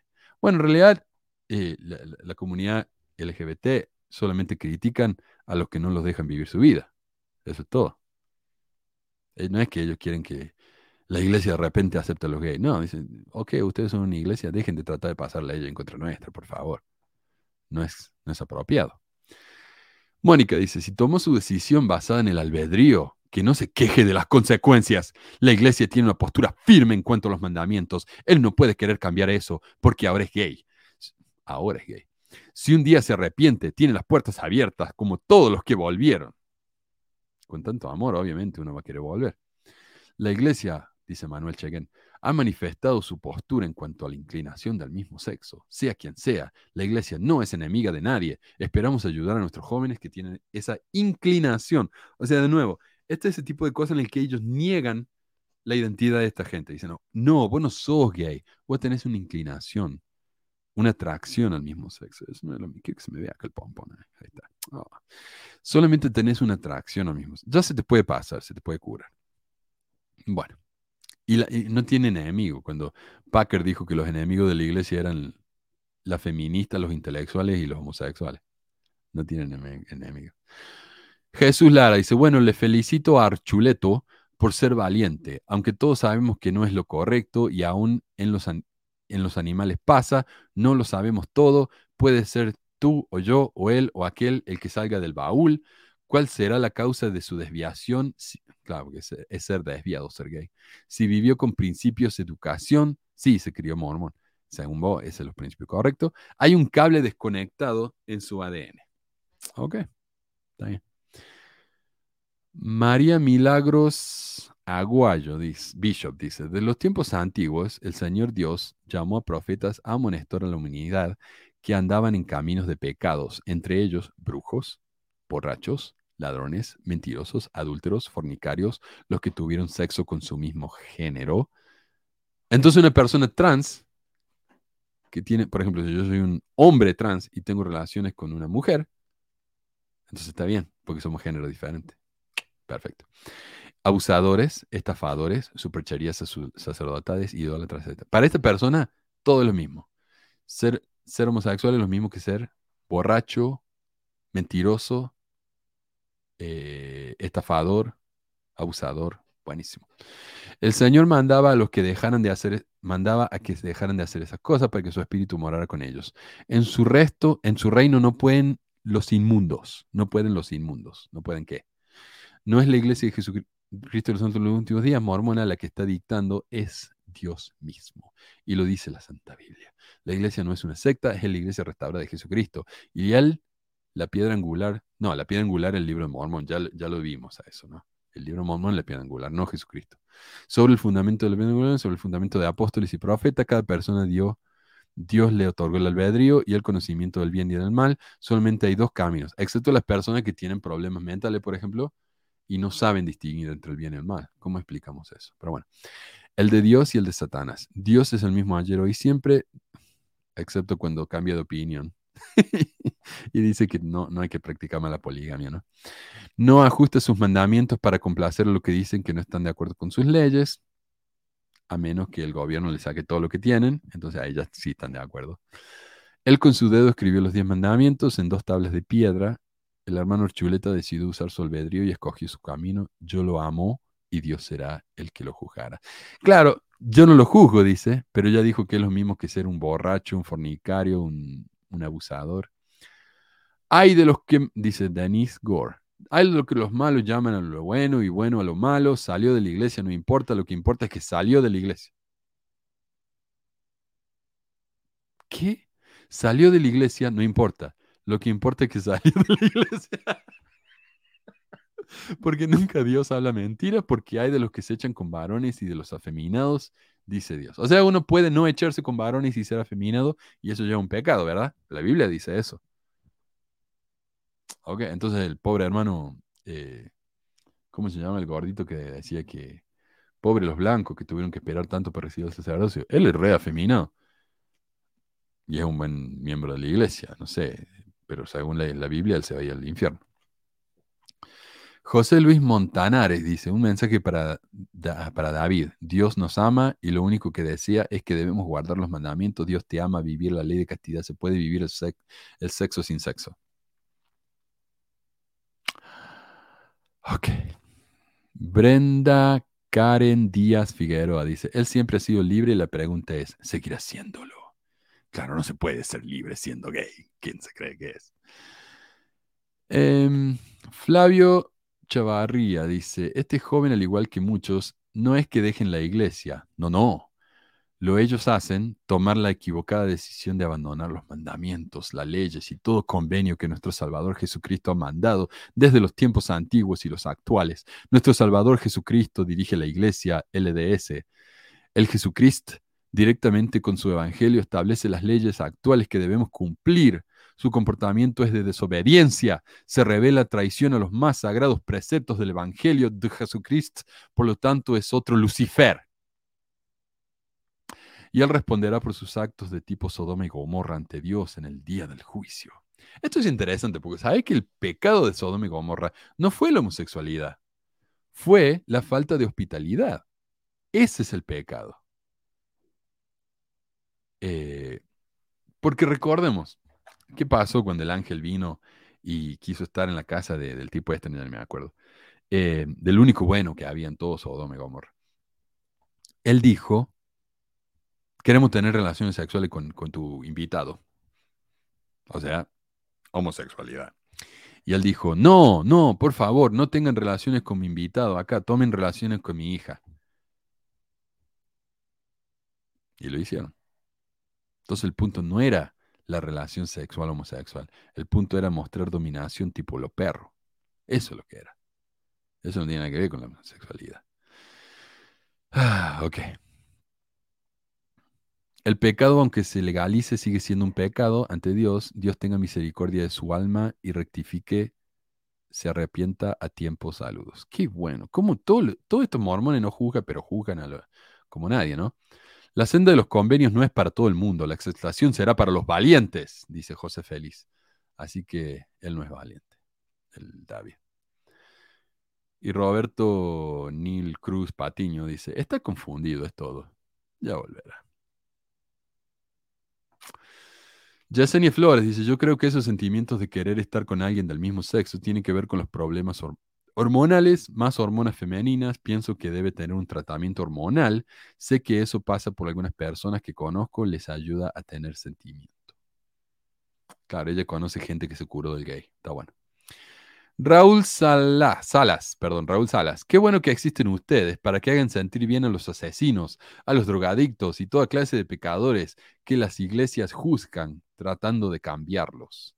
Cada persona es libre de morir en sus pecados, libre de juicios humanos, ya que serán ju- juzgados al igual que cada uno de nosotros por Jesucristo.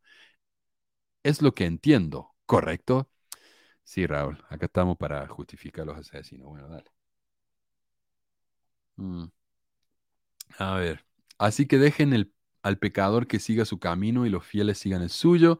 Un día cada cual mirara por su propia vista el resultado de su camino. Soy un libre pensador y me doy ese derecho. Está bien, flaco, date ese derecho.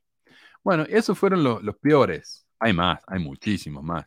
Si quieren, vayan y, y revisen el video de, de Archuleta, van a ver el amor mormón que hay ahí, es, les chorrea por toda parte. Bueno, pero ahora estos mensajes son sobre mí y sobre ustedes.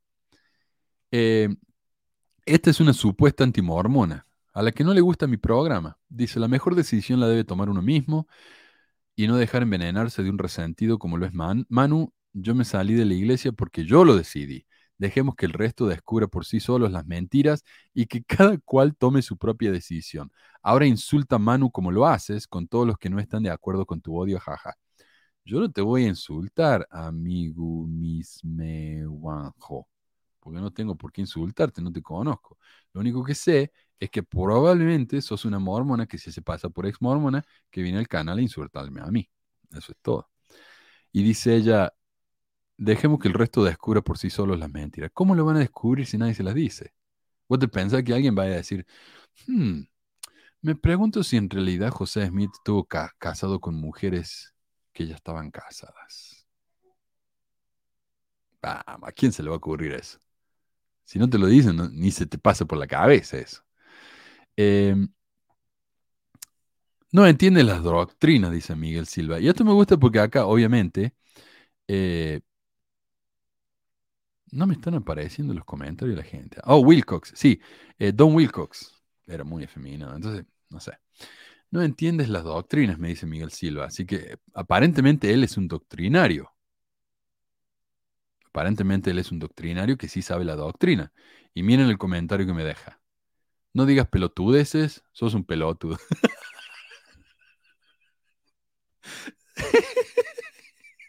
Este sí que es un santo. Eh, uh, Becky, cuando quieras hablamos de este tema, me encantan estos temas. Estaría buenísimo armar un panel y hablar de estos temas de la, orientación sexual, porque la iglesia está confundidísima. La iglesia realmente no sabe ni a lo que cree. Eh,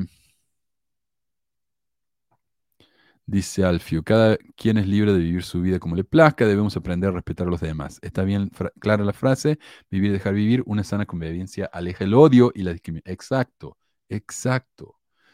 Em, nos arrepentimos del error cuando decidimos los científicos de la locura mental.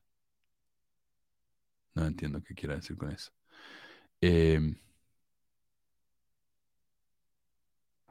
es un tema muy turbio que causa penas. Penas significa diferentes cosas en diferentes países, así que no estoy seguro qué quiere decir con eso. Em, la que causa pena eres tú y hermosa ignorancia. No te cierres, el mundo es más hermoso cuando abres la mente. Esta es la cuestión. Mira, mi papá se mudó acá a Estados Unidos antes que yo. Yo me quedé en Argentina un año después que ellos se mudaron acá. Yo iba a hacer mi vida allá. Al final no se dio. Los profesores se fueron de huelga. Me robaron tres veces en un, en un mes. Me cansé. Eh, entonces me vine para acá. Eh, y sabes que acá se me abrió la cabeza porque acá hay gente de todo el mundo. Incluso en Utah, que es el estado, uno de los estados más blancos del país, hay gente de todas partes. Y acá yo empecé a conocer gente y comidas de otros lugares. Mi comida favorita hoy en día es la comida india. Es riquísima la comida india. Eh, y me encanta. Eh, la comida mexicana es de otro mundo, es otra cosa. Eh, me encanta mi comida, pero también me gustan otras. Entonces es como que se me abrió la mente. Mi papá, por el otro lado, y una prima que estuvo acá un tiempo, eh, ellos no. No, si no es carne con ensalada, a veces con ensalada, sino carne sola, o pasta, eh, como le hacen ellos, o empanada, no. No, no, no, no. Digo, papá, comiste un burrito riquísimo, mira este burrito de camarones.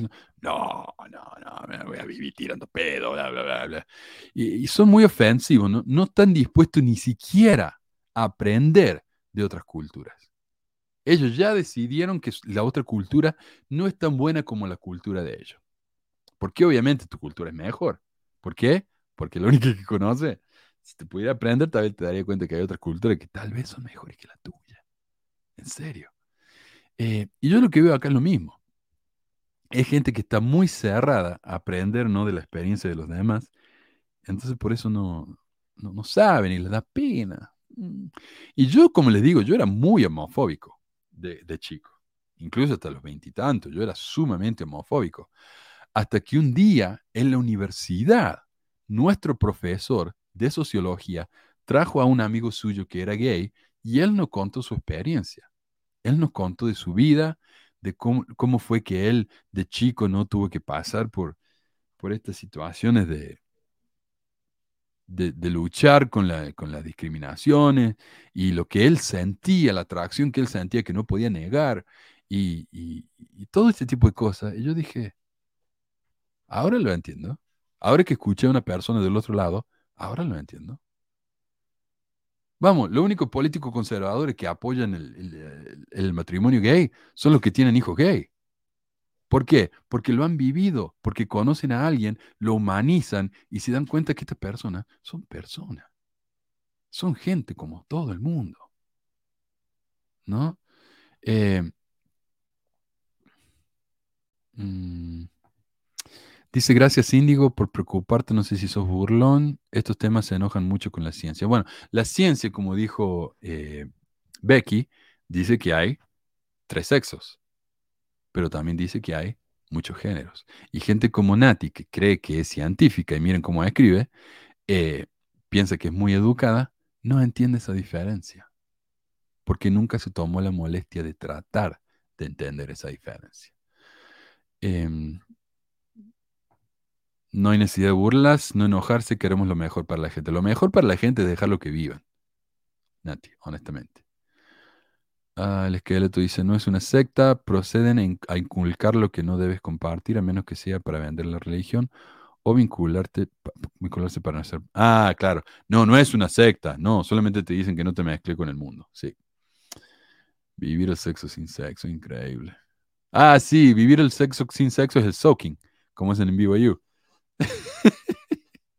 Eh, hacer la penetración y quedarse quieto. Ese eso ya no es sexo. Mm, Nati dice, Sodoma amaba a Baal y al Valenciaga. Ah, sí, Valenciaga es el nuevo, el nuevo tema de QAnon, que según Valenciaga son, promueven la pedofilia. Así que Nati se ha, se ha expuesto acá como, como ultra fanática derechista, ignorante. Eh, pero de nuevo, ¿qué tiene que hubieran adorado a Baal? Baal era un, era un dios como cualquier otro. Como si me dijera, adoraban a Quetzalcoatl. ¿Y qué? Quetzalcoatl, perdón, hay gente que se me ofende. ¿Y qué? ¿Qué te molesta? Eh, yo creo en los cambios, usted no. Sí, a menos que uno cambie para eh, hacer la, ¿cómo se dice? Para hacerse trans. Em, a ver. Los de Sodoma amaban Valenciaga, de ver. Claro, no, lo que pasa, Indigo, es que, mira, Valenciaga es una de esas eh, eh, marcas para ultra ricos. Una carterita de Valenciaga te sale miles y miles de dólares. Eh, entonces, para ser edgy, ¿no? Para ser como, uh, mira cómo, cómo empujamos a las normas. Hicieron un, una, mm, un desfile en el que tenían a chicos vestidos, creo, porque yo no vi el video, por lo que escuché, chicos vestidos con traje eso, viste, de cuero, como de, ¿cómo se dice? Eh, eh, como esa película 50, Fifty Shades of Grey, eh, algo así, ¿no? Que le guste ese tipo de cosas. Estúpido, absolutamente estúpido. Pero como hicieron eso, ahora dicen que Valenciaga promueven la pedofilia. ¿Ves? Son pedófilos. Son pedófilos. Y están promoviendo la pedofilia. Pero vamos, los pedófilos no hablan de estas cosas en público. Los pedófilos se esconden, lo hacen en, en secreto. Pero claro, este- esta gente cree que se creen cualquier cosa. Bueno.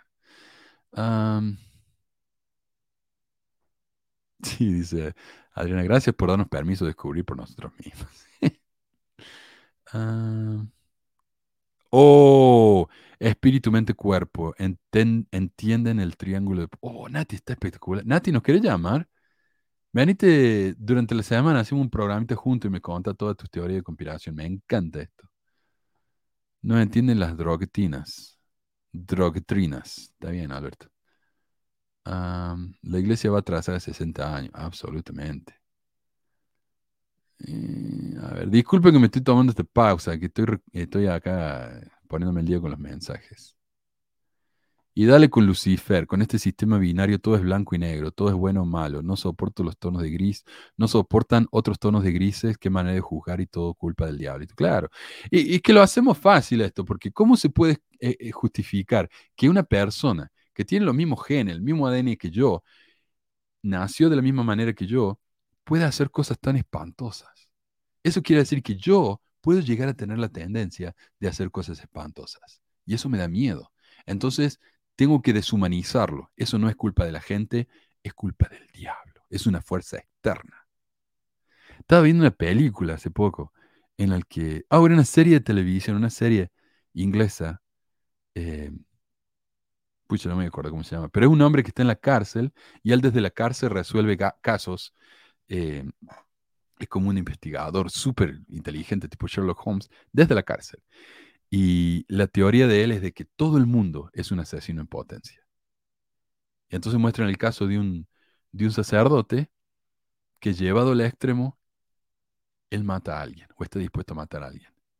Y después ellos hablan por Skype, ¿no? Y dice, eh, no me podés comparar con vos, yo no soy un asesino. Dice, ¿cómo que no? Asesinaste a alguien, ¿no? Todo el mundo puede ser un asesino. Entonces, eh, a esta gente le da miedo eso. No, no es que todos podemos ser asesinos, es el diablo, el diablo. El diablo me hizo hacerlo. Em,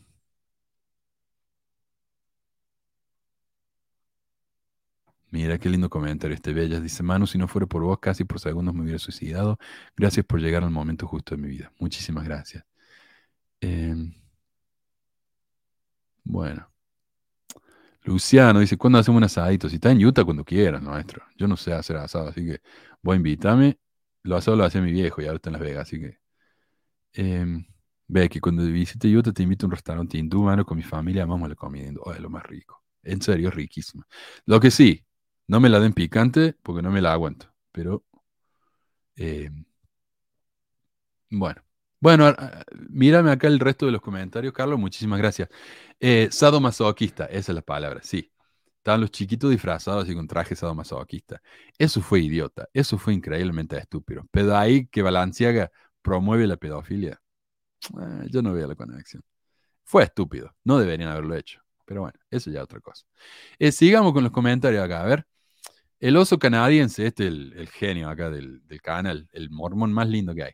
Pexis Mormón es pinche canal mierda lleno de puñales apóstatas. no anda con vuelta el oso. Y acá este tampoco, mira, el Samuel dice, seguro tu mamá sí que tienes más historias más candentes que el Harry Potter. Ji, i, i, i, ji. Yo no sabía que el Harry Potter era, era una historia porno, pero bueno. Metz, Metzli tiene una crítica muy justa del canal. Ni ganas de oír el video, qué forma de hablar tan aburrida y el acento, vómito. Ah, eh, buenísimo. Mira, acá dice Marco, el Dios cristiano mandó a matar y quemar a todos los niños, ancianos y mujeres Sodoma y Gomorra por los homosexuales. Ridículo. No solo eso, Marco, a los perritos, a los cachorritos, eso es lo peor de todo. Em,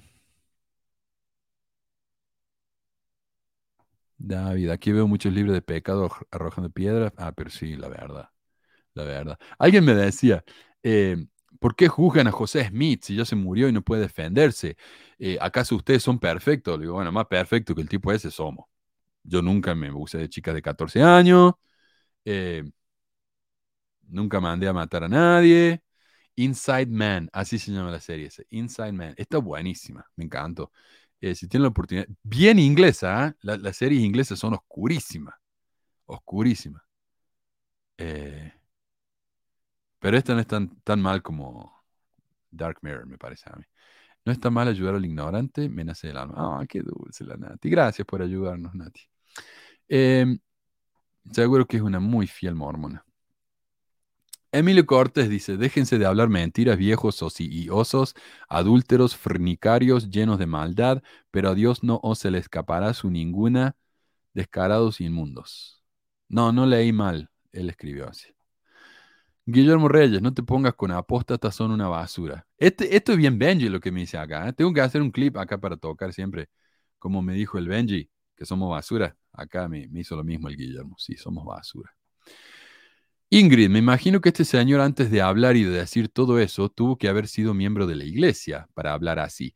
Y si fue miembro de la iglesia y se salió es porque pensó que según él iba a ser millonario, como cree que viven del diezmo, los líderes de la iglesia son doctores o profesionistas reconocidos, no youtuber de quinta. Me esperan que sentados hablando mal de algo, señor, harán millonarios. Pensó que todo era tan fácil como en su cabeza lo imagino. Tengo que decirle la, tengo que confesar algo. Ingrid me descubrió. Sí, yo soy. Yo pensé que me iba a hacer millonario haciendo esto. Pucha, no me salió. Em, uh, Javier. le- disculpe que esté un poco largo. Pero Javier vino a aquel canal a exigirme, a exigirme que le contara mi historia, mi experiencia. Mm, es interesante. Hablas abiertamente de lo que no te gusta y no crees. Sí, yo puedo hablar de lo que no me gusta y no creo. Está todo bien. Siendo ex misio- misionero, al perder tu fe, em- empezó esa espinita, este resentimiento. Ah, cuando era ex misión. Bueno, dale. Y cuando se te pregunta de tu experiencia, sales con niñadas como acaso te debo algo. Claro, uno me dice, contame tu experiencia. Yo le digo, "Pff, ¿te debo algo? "Ah, niñadas de... Disculpen, ¿eh? Siempre a la defensiva en tus propios traumas y tu experiencia que obviamente te dolieron tanto que en vez de buscar paz en otra iglesia, claro, porque solamente se puede encontrar paz en una iglesia, con tu pareja si es que tene- tenés o trabajo, solo te empeñas en burlarte de lo único, de la única testificaste.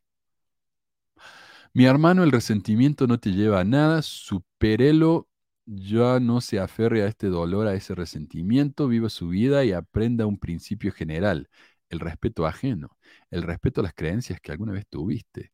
Aunque no lo creas, hay gente que, claro, porque yo una vez, yo, eh, cuando era chico, allá en los años 1940, yo era nazi y ahora no, así que tengo que respetar esas creencias que alguna vez tuve, es verdad. Aunque no lo creas, hay gente que sigue. No, sí, te creo. Y está de acuerdo y también son burla y chiste para quienes ven tu realidad. No, no es burla y chiste, es tristeza, en serio. Gente como Nati me da mucha tristeza porque están defendiendo algo que se está abusando de ellos. La iglesia se está abusando de ellos y ellos la defienden como, como si les pagaran o algo. Un pobre sujeto que se defiende como leona en celo, que no quiere abrirse y contar su experiencia y solo se defiende con el odio y la ignorancia. Adriana dice, respeta mano. Claro, como este hombre me está respetando acá. De nuevo, un pobre sujeto, ese soy yo, que se defiende como león en celo, ¿ok? Eh, que no quiere, parece que las leones en celo no se defienden, sino que lo opuesto, que no quiere abrirse y contar su experiencia, yo ya le conté, y solo se defiende con el odio y la ignorancia. Soy ignorante. Yo conté mi historia, y la conté y le dije, mi historia está en el canal, ando a buscarla. Pero no, él quería que yo le diera todo, todo serbio. Cuando de verdad querrás hacer un canal, empe por exponer tus creencias y tus experiencias, así das más credibilidad. Pregunta.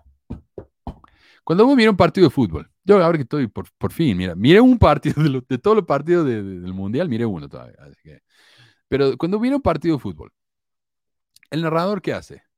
Él narra lo que está viendo, ¿verdad? ¿Te parece a vos que es más creíble el narrador si él te dice que es hincha de un partido específico? No tiene nada que ver. Yo acá estoy contando lo que veo. ¿Qué importa qué creo yo o no? Pero te lo digo. Y ya lo conté en mi experiencia, la cual ya publiqué. Bueno, tu canal es divertido, es tu canal y es divertido. Bendiciones, hermanos. Uy, unas bendiciones bárbaras. Em, veamos qué dice acá la gente. Fue con todo, ¿cómo pudo poner tanta puteada en sola oración, la verdad? Dice Ramiro Harry, el sucio Potter del banana. Ah, es la lengua celestial, dice, desde dentro. Uh, a ver, voy a, voy a tratar de distraerlos por un segundito, hablando cualquier cosa que se me ocurra, mientras encuentro una foto que les quiero mostrar. Porque hace unos años en mi escuela hicieron un- una de esas fiestas, no sé qué, después, bueno, recaudar fondo, ¿no? Y en esta fiesta hicieron animales de, animalitos de globos. Y uno de esos, no era un animal, una de esas creaciones de globos era un Harry Potter andando en su escoba. No lo voy a encontrar. Pucha, pensé que estaba en una de las fotos más recientes. Pero está el Harry Potter andando en su escoba. Y se lo ve ahí. eh, pero le hicieron la escoba de globo, pero la escoba no parece una escoba.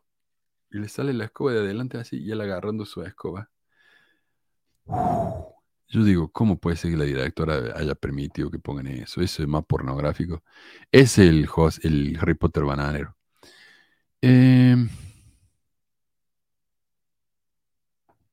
Jesús dice, me encanta que son muy piadosos, pero a la hora de defender, de querer reprender, se les salen los demonios que tienen. Ay, no, es una locura. Em, a ver. Bueno, y ahí siguen. Hmm. Bueno, la pobre Nati sigue tratando de convencerlo, qué triste. Eh, Bueno, dale, sigamos. Em, Jean Paul. A Jean Paul no le importa si le roban. Él dice, pues yo soy miembro de la iglesia y franca- francamente me tiene sin cuidado si la iglesia me roba no. Yo pago un diezmo, me gusta mucho los edificios, las capillas y los templos. Bien ahí. Si bajarte de la nube es insultante para vos, ps, lo siento. Alguien te tiene que poner freno y decirte basta de tantas mentiras, basta de tanto veneno, basta de estar maquinando blasfemias en contra de la iglesia. Yo pensé que uno blasfemaba en contra de Dios, no en contra de una iglesia. Pero bueno, yo blasfemo en contra de la iglesia. Ruby dice, hola Manu, veo que estás de cumpleaños. Felicidades. Sabes que cuando te escucho y veo que todo, eh, que todo lo de la iglesia te afecta y no entiendo por qué. Aunque eres libre para hacer y está como quieras, por eso no soy nadie para condenarte ni juzgarte, ya que pues tú eres tu propio juez y tu propio verdugo. Solo le pido a Dios que te prolongue muchos años más de vida para que pueda prepararte para la eternidad. No me juzga, pero tengo que cambiar. Eh, Carmen dice, no sé si la iglesia es verdadera, pero lo que sí sé es que los mormones no dicen que las otras iglesias son falsas. Dicen que tienen algo de la verdad, tienen algo de la verdad, y no critican las otras iglesias, excepto cuando José dijo que solo había dos iglesias, la de Dios y la del diablo. Excepto cuando Dios le dijo a José que eh, todas las iglesias, excepto la, la mormona, son una abominación. Claro, ellos no dicen que las otras iglesias son falsas, no, para nada. Ojo, no soy miembro de los mormones, sí, seguro. He ido a su iglesia, como ellos llaman, investigador, y me parece una iglesia ordenada. Nosotros los investigadores no le decimos que son investigadores, así que ¿cómo sabes eso? Y con buenos principios, el que esté libre de pecado que lance la primera piedra. Claro, entonces si alguien comete un asesinato, como yo tengo pecados, no lo puedo juzgar y mandarlo a la cárcel. Entendido. A los miembros de la Iglesia de Jesucristo de los Santos de los Últimos Días. ¿Qué no mormón dice eso? Vamos, ¿qué no mormón dice eso? Les aconsejo que no escriban aquí y no den su opinión. Al dárselas le dan crédito a este canal. Dejen que el maligno siga guiando a estas personas y sean felices criticando a la iglesia. No le den cuerda. Oh, se le mezcla. Esta M va arriba, ahí donde dice miembros, y esa N va acá abajo en den. Den cuerda para que sigan buscándole otra pata al gato.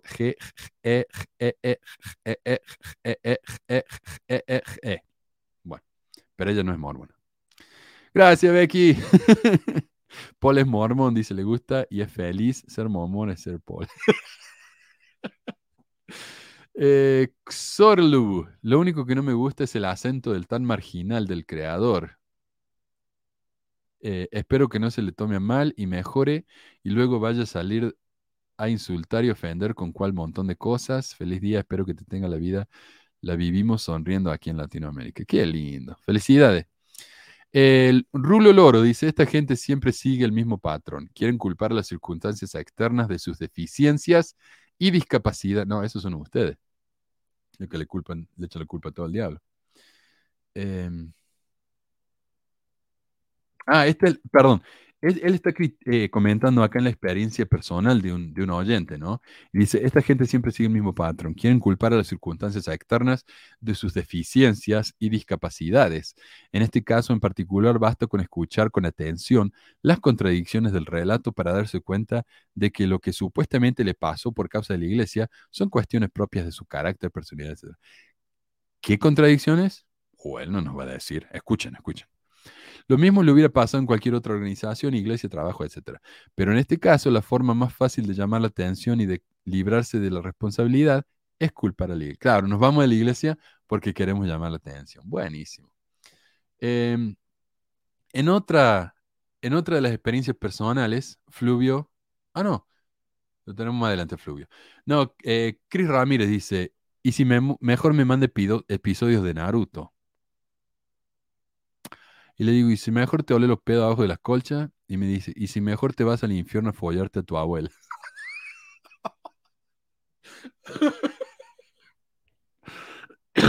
Pobre Nati, sigue ahí tratando de convencer. No, ya se, le va, ya se te va a Nati.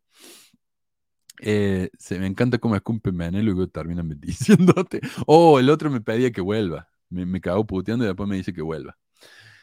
Fluvio, sí, acá, ¿ve? Este es el que comentaba en, la experiencia personal de otra mujer y dice, ay Dios, le mataron la fe a esa hermana enferma, a esa hermana enferma. Cuánta maldad hay en pesquisas, que Dios lo perdone. Uh, este es un caso, oh, me encanta. Rommel Maltés, me encanta. Este es un tipo que vino al canal a exhortarme y hace como seis meses que viene comentando. Y dice, hay que tener cuidado con la información. Si son tan doctos en el asunto, debe de ser claro, son faranduleros, como este señor de las pesquisas. No sé, lástima que no lo tenemos acá a Melio o a, Marco. Quería preguntar, no sé si en otros países saben lo que es la, faran- la farándula. No sé, por ejemplo, en Argentina decimos, si te interesan mucho las estrellas, eh, sos un cholulo, ¿no? Pero yo sé que en otros países cholulo significa otra cosa. Entonces, no sé. em, Dice, todo es, puro, todo es puro, me dijeron, leí, cuentan, dicen. O lo iba a leer así como lo escribe él sin coma, pero honestamente no me van a entender nada. Así que prefiero editarlo a medida que voy para que, para que se entienda. Todo es puro, me dijeron, leí, cuentan, dicen. ¿Acaso ustedes son testigos oculares? Ahí está. Si uno no es un testigo ocular, no puede hablar. ¿Acaso ustedes son testigos oculares de todos esos hechos? Sin. No sean ingenuos, solo somos oidores. Ojalá alguien tenga una experiencia religiosa como este señor de la pesquisa mormona y nos la cuentan en esos momentos y podremos saber de su propia boca si. Confíen en la ciencia, Jesucristo es tu mejor amigo. Bueno, la ciencia me dijo, eh, Nati, que Jesucristo no existe. Peace out.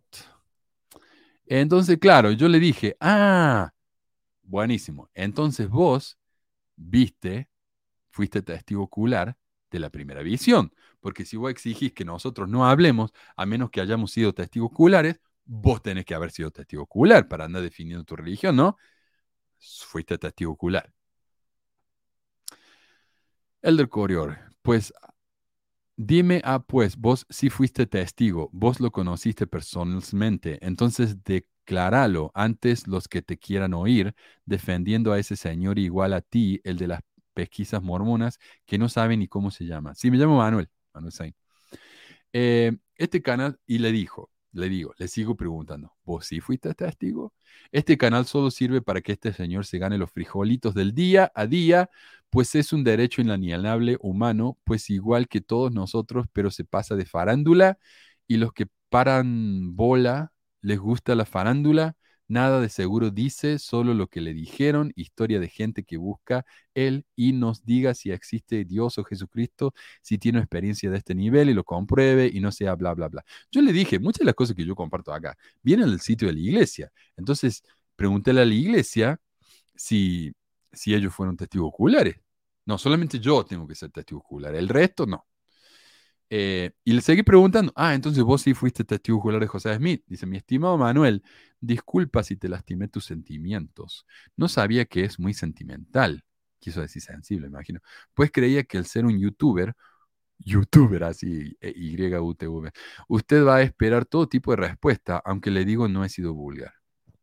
Solo que yo pienso que usted, una persona letrada, sabia, inteligente, capaz de entender, o sabia, sabia, inteligente, capaz de entender lo que se escribe, pues solo es seguir la secuencia. Ay, disculpe, tal vez lo imagine más culto, pero bueno, así es esto. Claro, yo le digo, no te entiendo lo que me está escribiendo. Y las cosas que comparto acá son las que se entienden. Hay cosas que no se entienden para nada. Pero entonces yo no soy sabio y no soy culto porque no lo entiendo. Pero miren, déjenme leerlo esto tal como él lo escribió, ¿ok? Mi estimado Manuel, disculpe si te lastime tus sentimientos. No sabía que es muy sentimental, pues creía que al ser un youtuber usted va a esperar todo tipo de respuesta, aunque le digo no he sido vulgar, yo solo, solo que yo pienso que usted, una persona letrada, sabia, inteligente, capaz de enten- entender lo que se escribe, pues solo es seguir la secuencia. Ay, disculpe, tal vez lo imagine más culto, pero bueno, así es esto. Ok. Les, le pregunté, bueno, dale, eh, vos fuiste testigo ocular de José Smith. Me dice, si tú crees a ti mismo, dime si no sos producto del decir de otros o repites lo que has leído o escuchado. No te entiendo, nos vemos.